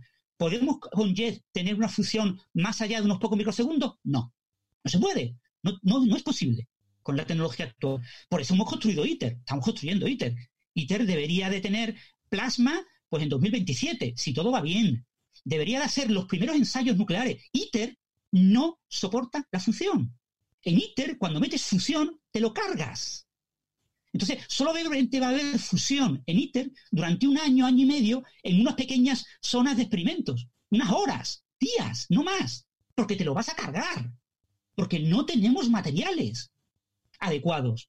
Por eso digo que estamos muy lejos, ¿no? No estamos lejísimos todavía. Pero estamos, tenemos el protocolo, tenemos el ritmo, sabemos el ritmo al que vamos. Y si mantenemos el ritmo actual, sobre el año 2060, ya tendremos un diseño de un reactor eh, equivalente a lo que sería un reactor comercial.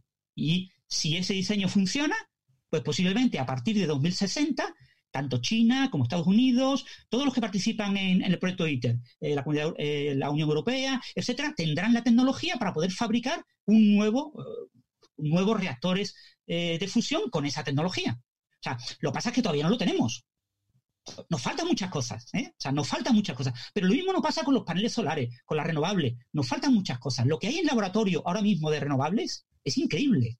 Hay maravillas a nivel de, investigación, pero es I más D, son prototipos que tiene un señor en un laboratorio y que no, no soporta condiciones ambientales, no soporta mantenimiento, no es durable. O sea, por eso que, hay que convertirlo. Eh, hay muchas tecnologías muy prometedoras. O sea, las renovables probablemente eh, sean el gran, la gran fuente de energía del siglo XXI, pero todavía nos quedan 20, 30 años para, para que podamos concebir que un alto tanto por ciento de la energía sea solo renovable. Soñar con que en 10 años eh, lo vamos a lograr, con lo que tenemos ahora mismo es imposible.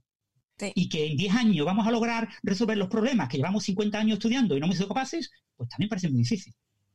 Vale, teníamos un carrusel de preguntas de Spreaker. Así que minuto y resultado, ¿no? Venga, voy rapidito porque está muy animada la cosa y, con el tema de la energía han salido muchas preguntas, ¿no? Sobre todo, mira, nos preguntaba Geo Charlie cómo está el tema de, fusión nuclear, que bueno, ya hemos hablado bastante, ¿no? Y también nos hablaba Pablo Miñana, nos hablaba que tenía entendido que la, Pablo Miñana que, que tenía entendido que la más barata era la nuclear en temas de precios también es, hay que cogerlo con pinzas. Ah. Todos, o sea, hay que verlo. Yo hablo así en general, pero hay que verlo. Tiene razón Pablo, que hay que mirarlo, ¿no? Y nos decía eh, también. Un, punto importante, no, un punto importante que nunca debemos olvidar cuando hablamos de energía es lo que se llama la tasa de retorno energético. La tasa de, retorno energético es la energía que me cuesta ponerlo en funcionamiento y la energía que yo recibo durante la etapa de funcionamiento. Justo. Y ahora mismo, eh, las renovables tienen tasas de retorno energético absolutamente ridículas. Claro. Ridículas.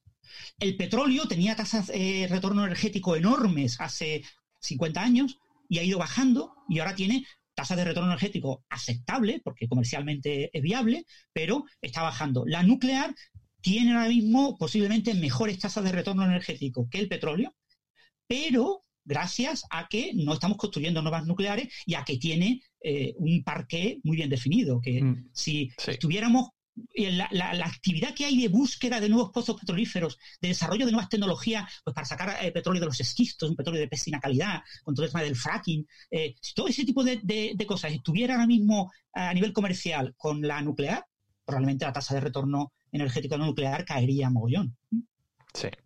Seguimos, ¿no? Nos decía, por ejemplo, Marisa Castiñeira, que nos preguntaba si aún se tiran residuos nucleares en fosas marinas. Eh, no, voy a decir que no se tiren, porque vete tú a saber si alguien está haciendo, la está liando, pero no. O sea, en principio, no. y luego, bueno, nos, nos, daban las gracias por responder a las preguntas y a ver qué más. También nos preguntaba Silverima Silver otra vez, nos hablaba de, de que China está haciendo una producción de renovables brutal de mil 1300 tera, no sé cómo se llama esto, TWH al año, tera... Teravatios hora. Teravatios hora al año, eso es. Y bueno, también había aquí, se generaba debate con Antonio Rodríguez y bueno, hay bastante movimiento. Wow, wow, wow. Bueno, pues tenemos una pregunta que, que nos ha hecho Charry, GeoCharry. Y, y nos la van a poner. ¿No? Así que vamos a escuchar, a ver qué nos dice Geochari.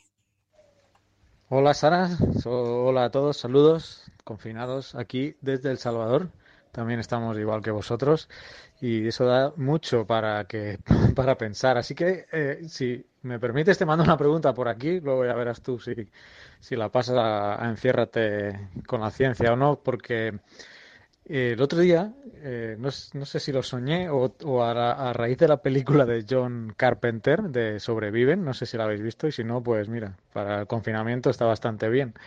Que el protagonista en un momento de la película, bueno, es que si no lo destripo, bueno, no, mejor no lo explico. Mi pregunta, va, voy al grano, porque si no eh, os destripo el momento culmen de la película. La cosa es que eh, ¿hay alguna manera de visualizar el virus? O sea, lo que pensé fue, el virus obviamente no se ve, pero si podemos ver estrellas o eventos que están en el cosmos a millones de años luz, porque los obtenemos a través de algún tipo de radiación, los virus emiten algún tipo de radiación. ¿Hay alguna manera teórica o práctica que pudiéramos ver dónde, dónde está la contaminación de un virus? Claro, porque si lo viéramos, sería mucho más fácil pues limpiar o no acercarse a ese lugar. No sé si es una ida de olla total o, o, le encontráis sentido. Supongo que si se podía hacer se habría hecho, pero no lo sé. Otra, supongo que sí se puede hacer inocularle al virus algún tipo de fluorescencia o algo en laboratorio, pero de manera natural, los virus o este virus emiten algo o tienen alguna característica observable o no, no, eso es imposible. Bueno, no sé si es una gran ida de olla, pero aquí os lo dejo. Patricia, Sandra, esta es vuestra. Atacad. Eh, bueno, empiezo yo. Vale. Eh, bueno, los virus no tienen radiación, o sea, son micro, micro, micro, microscópicos, tan microscópicos que solo se pueden ver con microscopía electrónica Y, y en cuanto a lo de la fluorescencia, pues a ver, por poder a lo mejor se podría hacer, pero eh, modificando mucho la cápsida del, del virus, porque bueno, los virus eh, es el material genético, ¿no? Que es el ADN o el ARN. Eh, por eso también no se sabe si están vivos o muertos, ¿no? Que es el gran dilema de los biólogos. Y, y están recubiertos por, como por una carcasa. Y esa carcasa, pues depende de cómo se hiciera. Yo no soy viróloga, no soy experta en virología ni en modificación de genomas, pero yo lo vería complicado. Pero vamos, que la respuesta a la radiación es no, que es imposible. O sea, se pueden marcar con partículas de oro para verlo al microscopio, al microscopio electrónico, pero ya, o sea, es imposible verlo como si fuera radiación. Ah, Sandra, bueno, no. de, de hecho, yo quiero contestar a la pregunta de si realmente querríamos, si existiese la tecnología, poder verlo. Porque el mundo que nos rodea, aunque, aunque nosotros no lo veamos, está lleno de microorganismos y de bacterias que están todo el rato atacándonos continuamente o que están ahí simplemente porque viven ahí. Entonces, si os, os lo planteo porque mi mente está bastante enferma y como inmunóloga veo bichos en todas partes.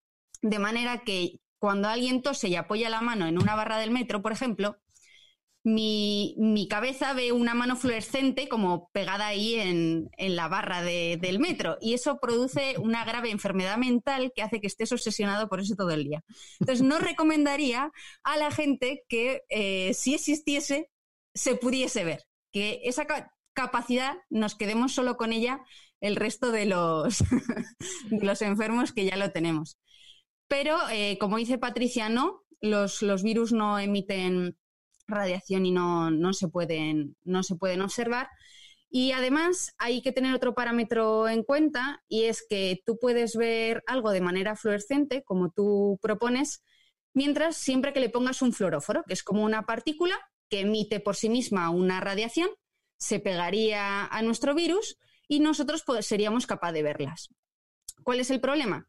Que nosotros tendríamos que o modificar al virus para eh, poder verle, cosa que no tendría mucho sentido porque el virus de por sí muta dentro de nuestro organismo, sale y entonces no podríamos hacerlo en el laboratorio.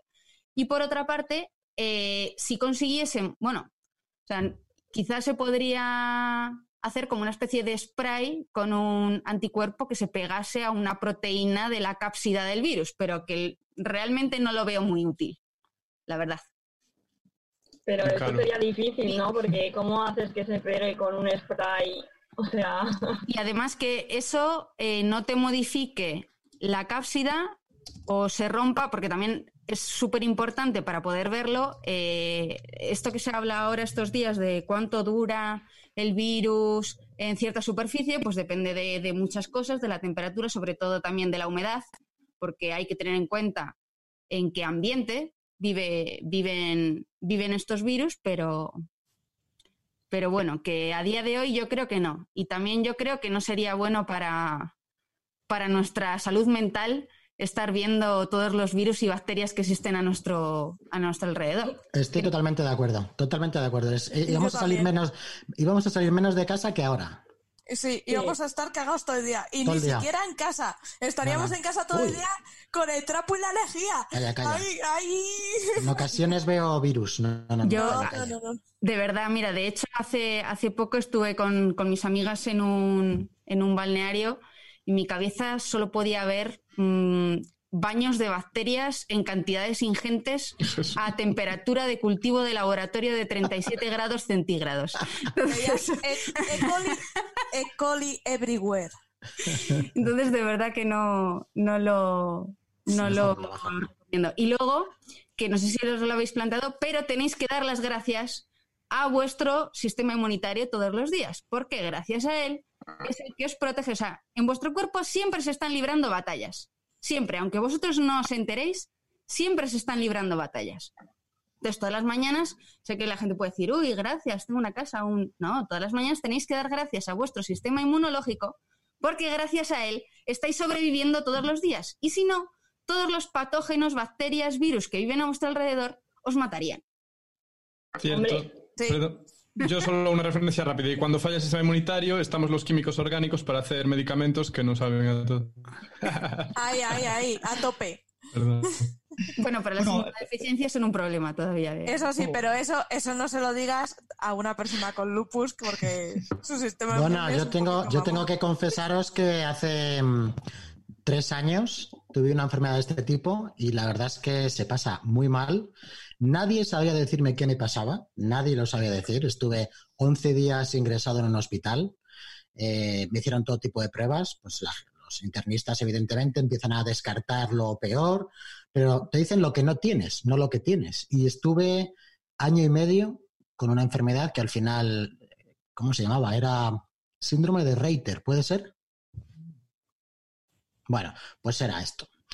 Y se pasa muy mal. Entonces es verdad que pensar que tú mismo estás luchando contra ti es bastante horrible, ¿no? Porque es como que tú siempre eres tu aliado. Y en este momento estás como, eso es una cosa que psicológicamente pues afecta bastante, ¿no? Y, físicamente te deja destrozado. La verdad es que fue un año de mi vida horrible. También estuve enclaustrado en casa. Lo que pasa es que el resto del mundo seguía funcionando, pero fue una, fue una experiencia pues eh, a medias horrible y también enriquecedora, la verdad. De hecho, aprendí Python y Flutter, aprendí en, esa, en, esa, en ese momento, porque recuperé lecturas, aprendí a recuperar el, el placer por la programación, así que con esto quiero decir que aunque estés en casa y no puedes hacer, yo no me podía poner un calcetín yo solo, no podía, no podía. Pero bueno, pues tienes que sobreponerte y aunque se pasa mal, pues aprovechar el tiempo para muchas cosas y bueno, eh, se puede hacer. De, de hecho, si me dejáis, ya voy a aprovechar para, para hacer un inciso y diferenciar entre enfermedad autoinmunitaria y inmunodeficiencia, porque hay, hay veces que, que se suele confundir. Entonces, por ejemplo, el síndrome de Reiter es una autoinmunitaria porque es tu propio cuerpo, como, como él ha dicho, atacándote a ti mismo. Pero también puede haber otro tipo de, de problemas por los que te afecten todo este mm, círculo de patógenos infinito que tenemos a nuestro alrededor, que son las inmunodeficiencias, que es cuando tú tienes un sistema inmunitario, tú tienes ahí tus células normales, pero no están haciendo la función que deberían o no tienes un número suficiente para que pueda funcionar bien. O sea, como Interesante. Porque hay veces que, se suele confundir. Eso es. Mm, Es una inmunodeficiencia adquirida, porque eh, se dice que es adquirida porque la causa el virus del HIV. Tú no naces con ella. Bueno, ahí es. puede ser adquirida eh, a través del- del- de la madre al, al feto, pero eh, no es que tú nazcas con ella.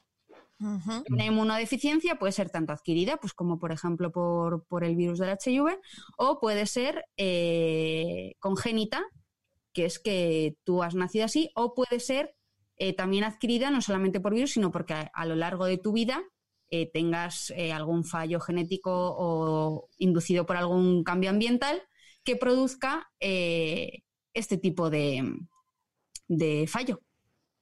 Se empiezan a oír los aplausos Sí. de la gente. Sí, Sí, es Eh, genial. yo quería comentar por encima de los aplausos que ya se ha hecho con ingeniería genética el que algunas de las proteínas de membrana tengan una proteína fluorescente verde pegada.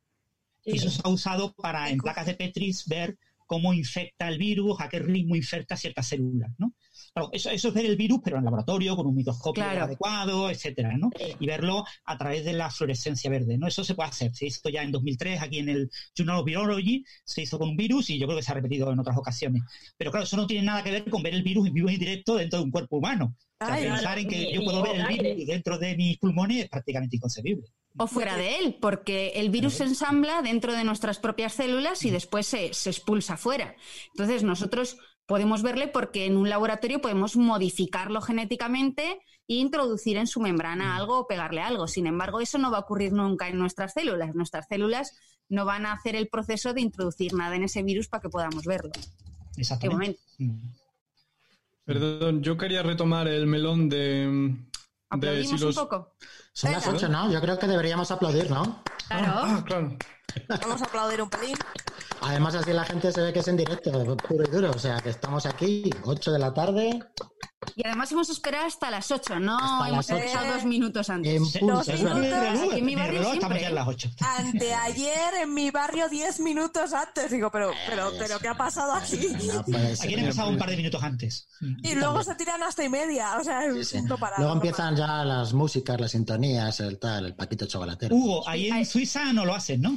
No, aquí son un poco más osillos, pero bueno, es que donde yo estoy es así, o sea, no es una ciudad, es un pueblo y además todavía no están en las fases que estamos en España, entonces no. Sí, en Suiza había muy poquito. Bueno, Bueno, Hugo, o sea, hay mucho, para lo pequeño que Suiza hay mucho. No te enrolles, Sí, ¿qué ibas sí. a decir? Ah, Venga, sí, sí. que quería retomar el, el melocotón de, de si los virus están vivos o no, ¿no? Porque si un virus está vivo, un viroide está vivo. Y si un viroide está vivo, al final un prión también puedes decir que está vivo porque al final se replica. O sea, al final, ¿no? De alguna A manera. ver, Es un poco filosófico, pero me mola eso. a mí, a mí me gusta considerarles como seres vivos, pero eh, esto es el, el eterno dilema de- del biólogo y en general de la vida, ¿no? O sea, se supone que no, no cumplen una de las funciones vitales, que es la de la reproducción, porque necesitan la maquinaria de una célula externa para poder hacerlo, Alimentarse. pero para reensamblarse y, y tampoco, poder... pero tampoco se alimentan ni respiran. Y, no se alimentan ni respiran, claro. No Entonces, tiene no, no metabolismo. cumple sí. todas, pero eh, o sea, no son seres vivos porque hemos definido como que seres vivos es que tiene que cumplir las funciones vitales. Pero, Pero a ver, que- Pero, pero sí realmente que nace, sí mí, que crece, se reproduce y muere. O sea, en realidad lo hace, lo que pasa es que depende de otros para ello, ¿no? Pero sí lo hace. claro, De hecho, Bueno. hay una teoría muy bonita Bueno, el, que... el- el virus, perdón, Hugo, el virus nace porque es replicado, es, hecho nacer, pero Sí. no se... no nace como no tal. se- Bueno, no crece, como todo, no crece, final. no, No se alimenta, no, No vive. Bueno, a ver, a ver, a ver, vamos a ver, alimentarse sí se alimenta porque utiliza a un cristal proteínas, de proteínas para que, que concebir. Es un cristal de proteínas que autoensambla la maquinaria de nuestra célula, que es capaz de ensamblar ese tipo de maquinaria. Pero Sí, ese ensamblaje- lleva las instrucciones de cómo ensamblarlo. Claro, pero ese ensamblaje al final es, bueno, igual metabolismo es mucho decir, no sé, bueno. No, eh, No. yo le... Eh, Patricia, cuenta. No, no digo que metabolismo no tiene, pero a ver, No tiene. si, si podríamos decir, sería como un tipo de parásito de que se alimenta de la propia célula. Ese sería Claro. como más... De hecho, en relación con lo que dice Patricia, mm, hay una teoría muy bonita que dicen que su origen eh, pudieron ser células normales que fueron perdiendo, como un parásito, hay parásitos animales que pierden este tubo digestivo o pierden partes.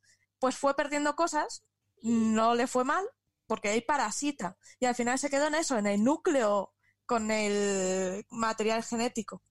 De la cápsula que es el núcleo, el material genético y ya está. Sí, Pero ¿y porque si hablamos de un viroide, que solo es el material genético y va por ahí suelto, ¿eso qué? ¿Eso qué es? Eso no Claro, eso es material genético solamente, claro. Claro, es un Eso trozo de ADN que se replica, ¿no? O ARN, Sí. no sé, ARN. O sea, Bueno, el pero- problema es ese, ¿dónde pones el borde? Pero bueno, yo soy más de la opinión de que los virus en general no son organismos vivos, pero sí es verdad que hay megavirus. No sé si sabéis que hay megavirus que son más grandes que una bacteria, Sí, que Sí. tienen genomas de millones de, de bases. Se han encontrado, por ejemplo, en Siberia, en Brasil, y hay megafagos, eh, sobre todo para eh, esos que son como grandes virus enormes, con- que tienen y, y son claramente una célula que ha perdido funcionalidad porque tienen membranas, tienen estructuras, tienen... O sea, el, el virus este que tenemos ahora, el coronavirus, básicamente es un ARN muy compactado por una proteína que tiene que lo compacta, es una bola de ARN pegada, rodeado de una membranita y rodeado de una serie de proteínas eh, en forma especular en esa membranita, es poco más, ¿vale? No, no es más. un núcleo. Una cosa prácticamente es una cosa proteica. Tiene 120 nanómetros. 120 nanómetros, si multiplicado por un factor de 5, son unos 600 átomos de diámetro. Un átomo broma. tiene del orden de 0,2 eh, nanómetros, eh, 2 angstrom. ¿eh? Entonces, el, el átomo de hidrógeno más pequeño es angstrom. Entonces, eh, estamos hablando de, de un objeto extremadamente pequeño, súper compacto, en el que realmente pues ahí no, no puedes hacer nada más que romperse, deshacerse en trozos y ser reensamblado por una maquinaria adecuada para ensamblarlo. Esa maquinaria Pero la tenemos en extremadamente complejo. Gracias. También a la Sí, vez. a la ¿ves? vez. porque, porque cumple funciones extremadamente complejas. De hecho, hay, hay virus como por ejemplo el, el- el del dengue. Tiene, por ejemplo, un proceso de adaptación, desde mi punto de vista, de adaptación biológica incluso. Porque, por ejemplo, el virus del dengue no es infectivo en un mosquito, no infecta al mosquito porque está, el mosquito está en su ambiente ahí entre 22 y 25 grados. Entonces, esa proteína pues no, no está en una conformación, no tiene la estructura que, para que pueda infectar las células de ese mosquito. Sin embargo, cuando se mete en nuestro cuerpo, ese virus está a unos 37 grados más o menos. Y las proteínas, cuando hay un cambio de temperatura, suelen cambiar de conformación. muchas de ellas, depende. Entonces, concretamente, una de las proteínas de este virus del dengue lo que hace es que cambia de conformación y es lo que hace que ese virus sea infectivo en la célula. Entonces, tú durante los primeros siete días, ese virus está ahí replicando, está infectando tus células y tu sistema inmunitario ya puede estar generando, por así decirlo, anticuerpos y puede que sean válidos para eh, vencer a ese virus. Pero ¿qué pasa cuando llegan entre el quinto y el séptimo día y, resulta que tu temperatura aumenta porque tu cuerpo eh, tiene fiebre y alcanza los 41 grados? Pues vuelve a ser otro cambio de temperatura extremadamente drástico. Y el virus se adapta y vuelve a modificar la estructura de esa proteína, que al final es otra adaptación, sigue siendo infectivo para la célula, pero tu sistema inmunitario ya no puede detectarlo, porque lo que ha estado generando hasta ese momento ya no, no cuadra con, las inmunoglobulinas que ha producido, ya, ya no sirven para esa estructura porque ha vuelto a cambiar. Entonces tiene que volver otra vez a generarlas. Entonces quiere decir, vale, no son seres vivos como tal, pero desde mi punto de vista cumplen funciones muy complejas y se han adaptado eh, por azar de una manera muy compleja y, en muchos casos realmente increíble. Mm. Pero bueno, el cambio de conformación de una proteína debido a la temperatura es biofísica más que bioquímica. Sí, sí, sí, bueno, sí. Y, ocurre por azar, por, por un cambio. Por lo que sea, la evolución ha, dado lugar. Ha seleccionado eso. Pero bueno, al final la vida es azar también. Sí, por supuesto. Todos nosotros que estemos aquí es, es puro azar. Vaya chorra, ¿eh? Pero bueno, yo soy de la opinión de que son más no vivos que vivos, pero bueno, eh, eh, sí son es parte de la biología, es decir, hay que la biología debe de estudiarlos. No, solo faltaba, si no íbamos a tener un problema. Eh, no, cuéntanos, creo que hay otro nuevo carrusel deportivo. Sí, la verdad que en Spreak está habiendo bastante movimiento y con este tema de la vida, efectivamente, pues también hay mucho que si es virus o no, pues hay bastante movimiento. Eh, lo que nos decía, por ejemplo, Antonio Rodríguez, nos decía que el prión no realiza una evolución de tipo darwiniano, ¿vale? Porque parece que no acumula variaciones y en principio el virus sí, ¿vale? Que sería una de las, eh, de las posibles diferencias. Mm. También, eh, bueno, hablaba del tema de las funciones vitales, que también hemos hablado, y em, también nos decía que el VIH tiene una molécula que después de ser expulsada la utiliza para madurar, es decir, que aún no está madurado del todo. ¿no? Sí que se crece. Y luego nos decía que luego el VH eh, en la célula infectada, eh, si varios, eh, es que esto, a ver. Vale, sí, al final es que, mm, hace un, intercambios de material genérico y es un, son casos bastante complejos para la definición de vida que a lo mejor tenemos en la cabeza, pues son un poco complicados, ¿no? También nos hablaban de eh, decía, ¿no? Ricardo Goldstein decía, ¿se podría considerar vivo a un ser solo por el hecho de que lucha activa o, pasivamente por persistir, o sea, por seguir existiendo? Claro, claro. desde mi punto de vista, sí. Sí, a mí es lo que me motiva. Y es lo que me motiva a decir que, que, los, que los virus son, son seres vivos, entre comillas. Igual habría que redefinir el mm. concepto ser vivo, pero al fin y al cabo este tipo de conceptos son conceptos humanos mm. que, lo que luego pasa en la naturaleza pues es, algo diferente. Para, mí sí. Al final es que tenemos que ponerle unos nombres y unas etiquetas y a veces, oye, pues esas etiquetas y esos nombres son complicados de para un sistema que a lo mejor no estaba pensado para ello. Claro, y si eres estricto, pues si eres estricto en el sentido de la palabra de ser vivo, pues no, no lo son pero luego eh, cada uno puede tener su propia concepción de... Filosófica incluso. Filosófica incluso de, mm, mm. Decidir. Efectivamente. Y luego nos comentaban también, eh, también Antonio Rodríguez, ¿no? Que la, que la evolución, que al final no es azar, que es una selección natural, ¿no? Que, se, que las mutaciones pues es, dan una selección, pero la selección natural no es, no es azar, aunque bueno, que al final lo que funciona, pues se produce, ¿no? Pero bueno, es algo más que un simple azar. Bueno, claro. Quiero decir, el azar es que se produzcan las variaciones y luego ya no es azar que luego hay una funcionen, selección. ¿no? Bueno, pero tam- también hay, co- hay cosas que suceden por azar Hmm. que no tienen estrictamente una función eh, de selección natural y sin embargo siguen existiendo. Entonces, no estoy Por tan de acuerdo en eso. Claro. Por ejemplo, Por, e- por el hecho de que no te matan. ¿No? Mm. Patricia, cuenta. No, por ejemplo, que quería decir con lo que ha dicho Sandra, que por ejemplo lo de que nosotros por el grupo del Telegram comentábamos, eh, lo del grupo O, de la sangre. Ah, vale, sí. Eh, bueno, ¿que- ¿lo cuentas tú o lo cuento yo? No, cuéntanos tú, que es la experta. Vale, bueno, pues el, el otro día tuvimos un, un debate entre nosotros, eh, se empezó a hablar sobre el grupo sanguíneo y entonces Patricia, por ejemplo, creía que, que el grupo cero eh, no, no era muy prevalente en la población y sin embargo el, el grupo cero es el más prevalente en la población. Voy a ser muy estricta, como queremos ser estrictos en el sentido de, de las definiciones. En la población caucásica europea, eh, el grupo cero es el más extendido, con un 45%, seguido ¿Tanto? del... Sí, un 45%. Aquí, por ejemplo, población caucásica europea, por ejemplo, Europa. ¿Ah? Entonces, eh, el grupo cero es un 45%. El, grupo es un 40%, el grupo B creo que es un 12% y el AB, que es lo más raro de todo, es como un 4%. Si nos fijamos en el, en el RH, que es un antígeno de membrana, igual, igual que ser grupo A, B o cero, es un 85% aquí en la población caucásica europea ser positivo y solo un 15% ser negativo.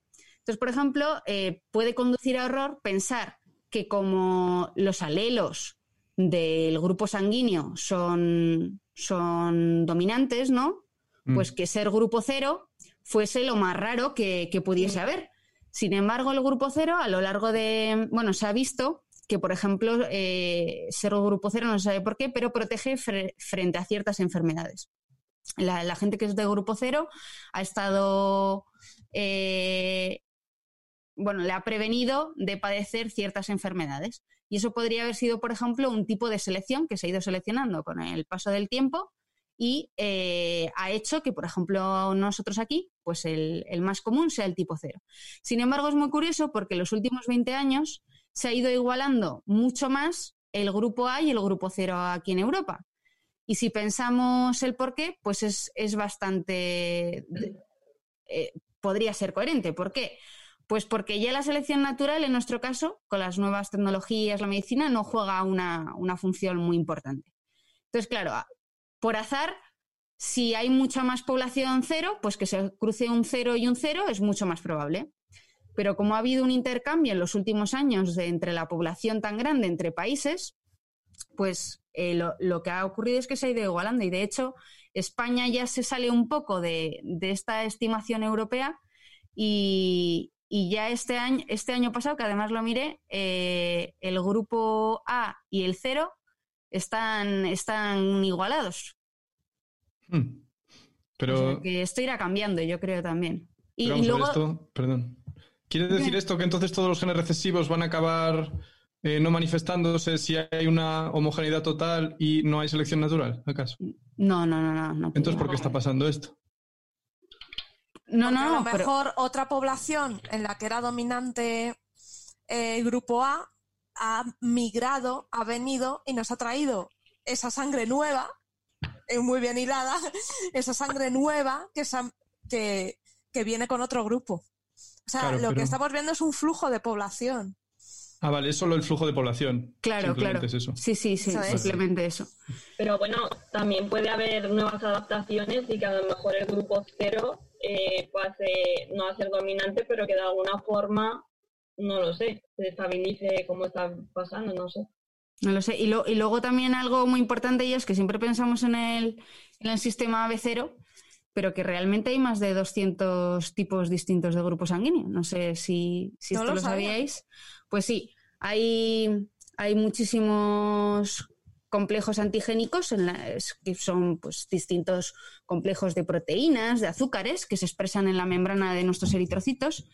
Y, esto hace que, exista una gran variedad de, grupos sanguíneos distintos. De hecho, hay, hay, un caso muy, muy curioso. Nosotros, por ejemplo, lo contamos en, las clases de las prácticas de, inmunología de medicina, ahí en la Complutense, y, es que el, el, grupo cero no es que no tenga nada, nada en su membrana.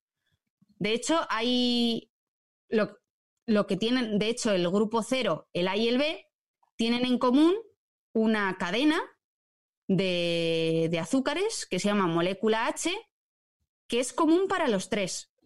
Y lo único que se diferencia en el cero, el A y el B, es en, en, el último azúcar de esa cadena, que es que el cero no lo tiene, el A tiene uno y el B tiene otro. Y sin embargo, sí que hay un grupo que se llama fenotipo Bombay, que es otro tipo de grupo sanguíneo, que es que ni siquiera tiene esa molécula H en la membrana. Y entonces, si tú le pones sangre a una persona que tiene fenotipo Bombay de un grupo cero, se te muere igual. Hmm. Porque. Dime. esos 200 otros tipos eh, no juegan ningún papel en la o sea, con el sistema inmunológico, ¿no, generan rechazo dentro de las donaciones? ¿Cómo funcionan entonces? Sí, sí, de hecho, por eso ahora son tan importantes los centros de, transfusiones, porque almacenan sangre de, muchos tipos de grupos sanguíneos diferentes. Por ejemplo, este fenotipo Bombay del que yo hablo eh, es muy prevalente en, una etnia de la India. Creo que es que uno, no era una barbaridad, en uno de cada 700 era, era fenotipo Bombay. De manera que, y, también por eso, no sé si os habéis fijado que a veces en los, los eh, cuando, cuando tú llegas a un hospital en urgencias, hay un apartado que pone grupo, etnia, religión. Y a día de hoy, pues podemos pensar, ¿y, qué más le dará a la gente que, que, pues mi etnia, mi religión o mi, o mi cultura, ¿no? Pues es porque puede dar una idea tanto de, de enfermedades que pueden ser eh, más prevalentes en ciertas poblaciones, como a la hora de realizar una transfusión sanguínea, tener en cuenta ciertos factores que pueden ser mucho más prevalentes en esas poblaciones. Eh, Sandra, hay una pregunta de Silverín Max Silver eh, que dice, ¿pero la protección es porque tienen grupo cero o cualquier otro grupo por los antígenos correspondientes o porque ser grupo u otro conlleva otras características genéticas asociadas que sí son responsables de esta protección? A ver, a ver. Eh, la tienes en Sí. es que, ojo, que Bárbara, pues, pues Bárbara es bióloga. La verdad es que no, no, tengo ni idea no, del tema de por qué, pero sé que, por ejemplo, para ciertas enfermedades cardiovasculares sí que están, sí que están protegidos. Puede que tenga que ver con los antígenos también porque, o sea, en verdad, las transfusiones son un inconveniente desde, desde que existen, pero el, grupo sanguíneo es algo que realmente inteligente en nuestro cuerpo. Es decir, tú generas cosas contra todo lo que no es lo tuyo. Eso realmente es, es una adaptación inteligente de tu cuerpo para, eh, para poder protegerte contra todo lo que no eres tú y poder seguir sobreviviendo. Entonces, claro, el grupo cero pues genera mm, contra todo, incluso podría generar eh, anticuerpos contra cosas de Marte o que no ha visto jamás por, recombinación. Pero, y por supuesto, genera, por ejemplo, anticuerpos anti-A y anti-B. una persona que es A, pues generaría algo que no es lo suyo, es decir, generaría anticuerpos anti-B. Y, luego también es importante aquí tener en cuenta qué tipo de, anticuerpos son. Porque, por ejemplo, los anticuerpos anti-A y anti-B no sé si alguna vez habéis hecho el test este del grupo sanguíneo. ¿Lo, habéis hecho alguna vez? No. Bueno, pues, pues si lo hacéis alguna vez en. o algún chaval que ahora es muy común hacerlo en los coles, cuando se hace, eh, sueles tener un anticuerpo que es anti-A, anti-B y, un anti-D. Y ves que los coágulos que forma el anti-A y el anti-B son unos coágulos bastante grandes. Y que los coágulos que forma el anti-D, que es el del RH positivo o negativo, ¿no? Eh, son bastante más pequeños. Eso es porque realmente los, las inmunoglobulinas del anti-A y el anti-B son muchísimo más grandes, son pentámeros. mientras que las del anti-D es, un, es, un, es mucho más pequeña y por eso forma coágulos bastante, bastante más pequeños. Yo había oído que se había dejado, esto es mm, en serio, eh, que se había dejado de hacer este experimento en el porque más de uno había descubierto que era de butanero. No, Ostras. Eso realmente, mira, yo tengo otra teoría y es, nosotros lo hacemos siempre con la, en la Facultad de Medicina y a mí me gusta hacer un experimento y es, siempre pregunto primero, ¿cuántos saben su grupo sanguíneo? Y la siguiente pregunta es, ¿cuántos saben su grupo sanguíneo porque se lo han dicho sus padres?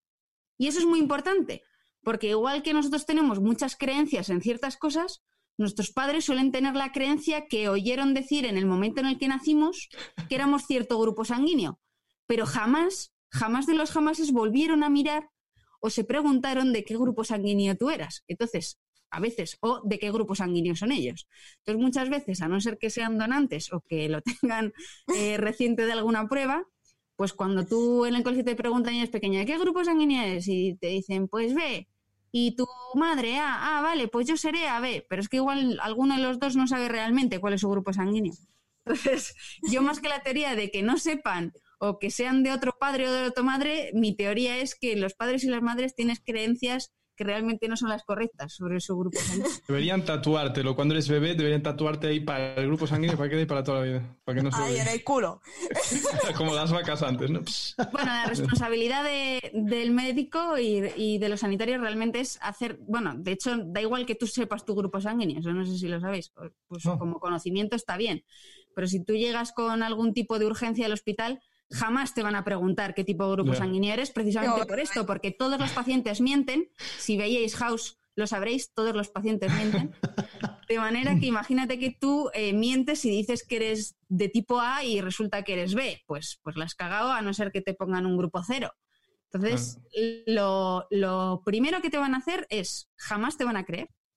Y lo segundo es que te van a hacer una prueba de, de grupo sanguíneo siempre antes. Entonces, saberlo está muy bien, pero la realidad es que es que cuando Pero tú igual. llegues al hospital, si, si hace falta en algún momento, jamás te lo te van a creer a ti, sino que van a hacer, Van a como hacer buenos sanitarios, van a realizarte la prueba. Yo me quedo Pues- más tranquilo, ¿eh? Yo me quedo mucho más tranquilo. Sí, yo también. También es verdad. Yo creo no, que no, lo que son. lo de, lo de butanero eh, pasaba con esa y con otra cosa para explicar genética en primeros cursos de Sí. estos de genética y tal. Hablaban del síndrome Achus. No sé si lo conocéis. pero- ¿No? No, que es No. ese síndrome tan simpático que nos pasa a mucha gente, que es cuando te pega el sol en la cara, pegas, te lías a estornudar Ah, como Ah. una cosa tonta, ¿vale? Pues eso, eso es, y según parece es dominante. Pero eso no es un esto. síndrome, esto es un superpoder. O sea, los que no lo tenéis no lo sabéis lo bueno que es poder estornudar cuando quieres. No sabéis Bueno. la vergüenza que me hizo pasar hace mm, tres semanas que fui al hospital de Torrejón y me, imaginaos, hospital de Torrejón lleno de periodistas en la puerta, ¿vale? Yo voy a cambiar unas citas y tal, salgo 5 de la tarde, sol de justicia. Periodistas, hilera de periodistas, yo saliendo del hospital, me pega el sol en la cara, me lié a estornudar y os teníais que ver correr. Pero una cosa. ¿esto es si te da al principio solo o siempre que te dé el sol en la cara, aunque estés 10 Siempre, minutos sentado al sol? siempre, siempre. Pero es- yo nunca había oído esto. ¿Os pasa? ¿A cuántos os pasa? A Sí, mí me pasa a ya. mí- Por lo que veo por la cámara hay cuatro y somos ocho, pues el 50%. Pero, Sí, sí, yo estoy- ¿Eh? 50% de la población. Pero entonces no podéis estar al sol, no entiendo. No, nos pica la nariz. Pero en la playa entonces, si te pones gafas de sol, ¿no pasa? O... Eh, en la playa cuando te... Pues a lo mejor estás tomando el sol, ¿no? Tirado, como una rana. Y miras así, abres los ojillos y lo primero que haces es estornudar. Hombre, imagino que habrá varias, haría- habrá variaciones, porque ejem- por ejemplo a mí solo me pasa cuando paso de una, de una zona oscura Claro, a, ahí a es una cuando zona con pasa, sol, sí. efectivamente. O, sea, o cuando tienes los ojos sol, cerradillos y abres los ojos y paz.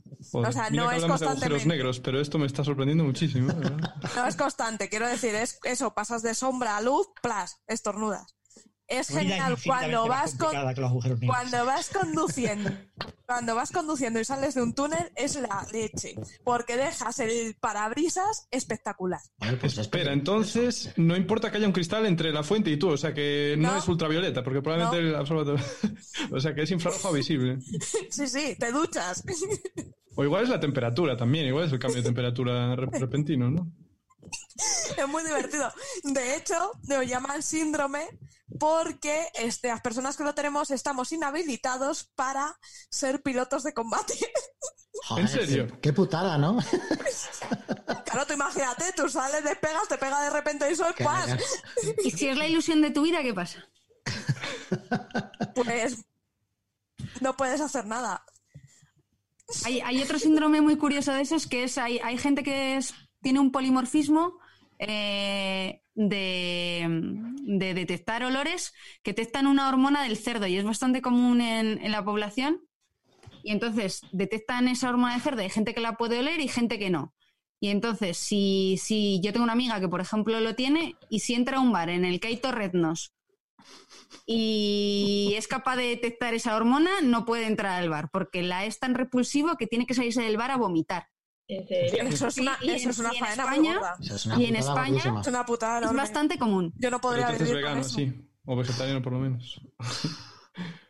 Joder. La vida sin torrendos, pero, pero, pero, pero, pero, pero, pero. Bueno, sí, es cierto que y yo tengo amigos que no pueden entrar, por ejemplo, eh, el, el olor a, a queso, este- estos, Sí. estos aromas que son a veces son muy fuertes, a mí me encantan todos, pero hay personas que es imposible, pero totalmente imposible eh, entrar en un sitio donde huela a, a queso, ¿no? Ese tipo Que es de... muy desagradable. Es muy, no, Es eh, digamos, es muy potente. es Eh, potente, es muy intenso. es el, el problema es que hay gente que le molestan los aromas muy, muy potentes. O sea, si te llega un aroma muy potente, te, Sí. te hace daño. Sí, sí, sí, sí. Bueno, A- claro, a mí no me, a mí gusta el queso, me gusta- me gusta el queso, me gusta el olor del queso, pero si entro en un supermercado de la zona de quesos, por ejemplo, macro, que la, es bestial y huele mucho, Sí, me pega un bofetón. sí, sí. Es que Pero eso es una reacción biológica realmente con sentido, porque si tú lo piensas, la- las bacterias con las que se fabrica el queso, Mm. pues son bacterias similares, por ejemplo, a las que tenemos en, en los pies, que por eso se dice a veces que, el queso. queso huele a A pies. sí. Precisamente porque esas bacterias son similares, tenemos, pues yo creo que es como una reacción un poco instintiva de que, de que esa bacteria pues nos puede dañar, es, un- es patógena y quizá por eso, es- es- no lo sé, ¿eh? pero quizás sí, es que por parece eso. de sentido común. Es que ese olor, por Dios. ¿eh? Me gusta igualmente. De hecho, yo quería contar una curiosidad, que los mosquitos dicen que pican también por el olor a, a queso de los pies. O sea, que mucha gente que le pican mucho los mosquitos se cree que también es por el olor o si tomas mucha cerveza porque liberas CO2, etcétera. Oh, Sí, es que lo que ellos detectan es el CO2, no es, no es el azúcar. Tú cuando procesas Sí. mucho azúcar en tu cuerpo, lo que haces es producir más CO2. Y entonces Sí. los mosquitos no huelen el dulce, como se suele decir en la población, Sí, sino que tampoco es volátil el azúcar, CO2. como para que lo puedas oler así. Sí, exacto. Madre mía. Bueno, pues ya se acerca la hora de despedirnos. Así ¿Ya? que vamos con la. Sí. Oye, queda una, queda, queda una disquisición que empezamos al principio sobre las edades. Yo, como Ah, sí, estoy sí, viendo sí. en las webcams, no tengo estábamos, ninguna duda. estábamos escaqueando vilmente, jolín. Ninguna pero- duda de, de que vosotras, por supuesto que no, por lo que veo tal, pero ahí ¿Qué Francis y yo dices? Yo tengo ahí más años que un bosque. Pero creo que además en el primer episodio de Enciérrate con la ciencia, ya contigo quedó claro que yo era mayor. Sí, sí, hombre, mucho. Ah, vale, vale. Yo, porque la gente haga los cálculos, yo soy de octubre de 1965. Vale, pues yo soy un poquito más joven. Bien. Yo soy de noviembre, claro. de noviembre, pero no Sí. del 65, sino del 69. Bueno, entonces ahí... ahí- ahí- Pero es que Francis eres un chaval. Hombre, 50 años ya cumplido. ¿Eres de cuando se llegó a la luna? Mm, Sí, el año en que se llegó a la luna pasa que ya había llegado el hombre. Yo esperé a que llegara el hombre. Y dijo, ahora O ya ya llegas tú, ¿no? No querías quitarle protagonismo. Sí, y además fue el año de, de Linux, ¿no? Del el- el Unix como tal nace en el 69, también es el año de ARPANET, eh, la red ARPANET cuando realmente empieza a Sí. ser algo más parecido a lo que es Internet. Mm. El 69 fue un año en el que ocurrieron muchas cosas interesantes, pero como es obvio, todos los años son interesantes, igual Claro. que todos los números. Pero bueno, Nació eso es, el rock es un gran, es progresivo gran también. número. Es un gran Sí, número. sí. Sí. eh, Es, un gran año, nació rock Mi, progresivo. mi madre nació e- ese año también. También, también. Zasca. Toma ya. ¡Ostras! Eso ha dolido. Que yo No, hombre, no tiene nada que ver. ha sido una puñalada gorda. Ay, qué genial. Bueno, vamos a irnos despidiendo antes de que eh, sigan preguntando edades. Ah, perdón, a mí se me olvidó decir una cosa cuando me presenté y es que estoy en el podcast eh, Mentes Covalentes con, con Clara García, Sí, que va de sí, sí, química y ahora- neurociencia. Ahora vamos a hacer un carrusel de despedidas. ¡Carrusel! Carrusel nuevo. deportivo. Venga, bueno, pues vamos a despedirnos. Hugo, has abierto el melón, así que te toca. Habla de ti, despídete, ¿dónde te podemos encontrar? Tengo que hablar. Ah, vale, bueno, pues entonces no lo hice tan mal. Eh, bueno, que soy Hugo, que soy químico orgánico y que hago con Clara García un podcast sobre eh, química y neurociencia que se llama Mentes Covalentes en la red Podcast ID. Y encantado de escucharos. Y está muy bien porque si buscáis, eh, nosotros en Podcastidad tenemos un- como una descripción para ver cada podcaster cómo es, ¿no? Y siempre ponemos, pues eh, yo qué sé, pues eso, Clara García, que estaba nombrando ahora Hugo, pues pone, le puedes seguir en redes, eh, pone cerebrotes, no sé qué. Y la descripción de Hugo pone, si le puedes seguir por la calle. Porque no tengo, no tengo red. Bueno, tengo Facebook, pero lo mantengo anónimo, claro. Muy bien. Muy bien Pero nada, hecho. en Podcastidad le podéis encontrar. Sí, eso sí. Sí. Eh, Sandra, cuéntanos. Pues nada, yo soy bióloga, estudiante predoctoral en, en la Facultad de Medicina en Inmunología, en la Universidad Complutense, y, y me encanta el mundo de la divulgación y la ciencia, y organizo cositas por ahí, como el Festival Pint of Science, que lo hemos tenido que posponer a, nuevas fechas. Y, y te- hacemos un evento una vez al año que se llama Ciencia y Cine, en el que contamos cosas curiosas de, de la ciencia en el mundo del cine. Y podéis ver en arroba cineciencia, podéis de hecho entrar al canal de YouTube y ver ahí las charlas de este último año que, que están grabadas. Emilio, Bueno, aparte de la edad, puedes contarnos sí, que- bueno, ya, ya, total. No, más que que. llevas puesto. Más que, pues, bueno, ya me veis por la webcam, es que estoy a oscuras aquí, estoy como en la, no sé. Bueno, eh, dos cosas. Bueno, ya sabéis, Emilio Rey en Twitter, pero no, quería daros dos, dos pequeñas noticias, dos notas eh, útiles, yo creo. Una para esta noche, es de astronomía, y acabo de leer, eh, además es una cuenta en Twitter que os puedo recomendar, se llama Proyecto Mastral en Twitter, Proyecto Mastral, todo junto, y acaban de anunciar hace nada, 40 minutos, que esta noche hay una conjunción astronómica, está la Luna, está Venus y está el cúmulo estelar de las Pléyades. Así que los que tengáis oportunidad de salir a una ventana, em, habrá, que, habrá que mirar hacia el oeste, ¿vale? Y podréis ver la Luna, podéis ver a Venus, muy brillante, y también el cúmulo de las Pléyades. Así que eso es un apunte eh, astronómico. Y otro apunte meteorológico, como no, que os preparéis para la semana que viene. Llega una borrasca por el suroeste y llega una masa de aire muy frío que se descuelga desde el norte de Europa y van a chocar encima de la península. Los modelos meteorológicos, además, esto es un tema muy, muy apasionante y muy de actualidad, están perdiendo mucha fiabilidad porque están perdiendo mucha asimilación de datos que nos dan los aviones, las aeronaves. Ha bajado brutal. Más de la mitad de los datos que se están asimilando por parte de aviones que llevan sondas no se están pudiendo integrar en los modelos de predicción. Entonces hay mucha incertidumbre de lo que va a pasar. Lo que sí está claro es que vamos a pasar mucho frío, a pesar de que mañana será un día primaveral completamente. Pero fijaos en lo loco que está el tiempo. Ayer estaba nevando por la mañana en Madrid, hoy hace un día bastante bueno, mañana incluso mejor, pero a partir del lunes, cuidado, cuidado al, al sureste, eh, España, Albacete, incluso Murcia. Las nevadas pueden ser muy intensas y lo iremos siguiendo en Emilio Rey en Digital Meteo. Y en tu Meteo 2. Y en tu De Meteo hecho, 2, es que no tenía pensado salir de casa de momento. No, mejor. Sandra, mejor, mejor, mucho mejor. A verlo desde la ventana.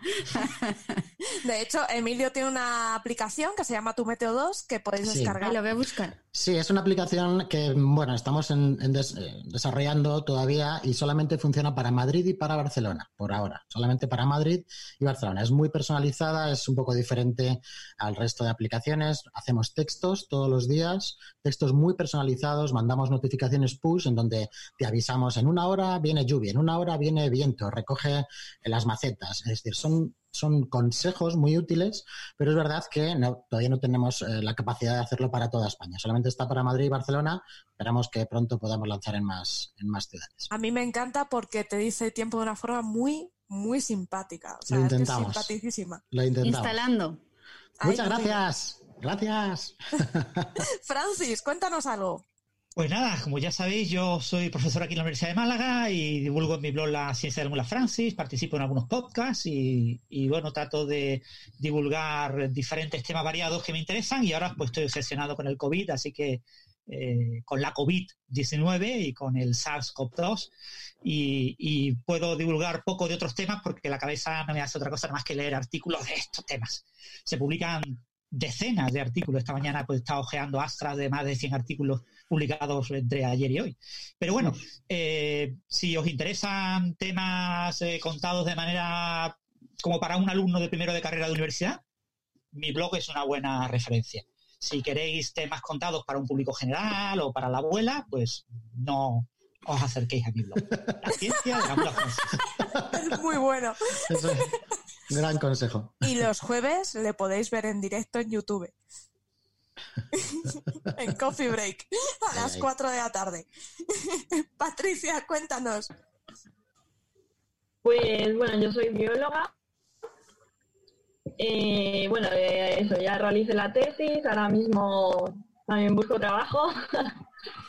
Mm, y nada, yo eh, colaboro con Sandra en Pint of Science Madrid y sobre todo yo hago divulgación con niños, que ahora no se puede, eh, de talleres científicos, entonces como explicarlo pues para que cojan curiosidad por la ciencia y, y vean lo interesante que es. Muy bien. Y a los mandos ha estado eh, Enoc Martínez, que nos va a contar. Muy buenas otra vez. Pues nada, eso es lo que he contado al principio en 8mm en Twitter. Ahí podéis seguirme. En la red Podcastidae tengo varios podcasts y bueno, ahí estamos haciendo lo que podemos y divulgando lo que podemos con ciencia, medio ambiente y naturaleza. Y Juan, que no me olvido de ti. Juan ha estado de forma calladita, pero nos ha ayudado un montón, ha estado al pie de cañón. Juan, cuéntanos. Sobre todo para pinchar el audio, ¿no? Que ha sido mi, mi aportación estelar. Oh, ha sido estelar, ha sido estelar. pues nada, yo lo mismo que has dicho, ¿no? Que tengo varios podcasts. Hoy en Twitter, JM Arenas barra baja eco. Aunque estamos haciendo de técnicos, ni Enoch ni yo somos técnicos de sonido, somos profesionales más bien del medio ambiente, de la ciencia. Y, y, nada, en Podcastidae tengo varios podcasts, creo que son cuatro los que llevo en marcha, o sea que, que ahí buscarme, que, que, que tengo varios en marcha. Y gracias a Enoch y a Juan se emite este programa, este podcast. O sea, sí, y sí. estamos emitiendo. Sin ellos gracias. esto no sería un desastre. Así que aplauso para ellos. Bueno, aquí cada uno poniendo su granito de arena. Bravo, chicos. Granito y, y nada, yo soy Sara Robisco. Eh, me podéis seguir en mi blog eh, Viajando con Ciencia, que ahora aunque lo veis un poco quietecito, es porque no puedo salir. Pero estoy ampliando el videojuego que tengo colgado en el propio blog. Así que, y haciendo esto para entreteneros. También participo en Coffee Break. Así que ya sabéis, el jueves me podéis ver en directo en YouTube. Junto a Francis, liando la parda con los fondos Aquí dinámicos. Así que muchas con gracias. fondos por... de pantalla. Eh, maravilloso. Sí, sí, sí, sí, sí. Pues un besazo y muchísimas gracias por escucharnos. Chao. Gracias a todos. Chao. Gracias.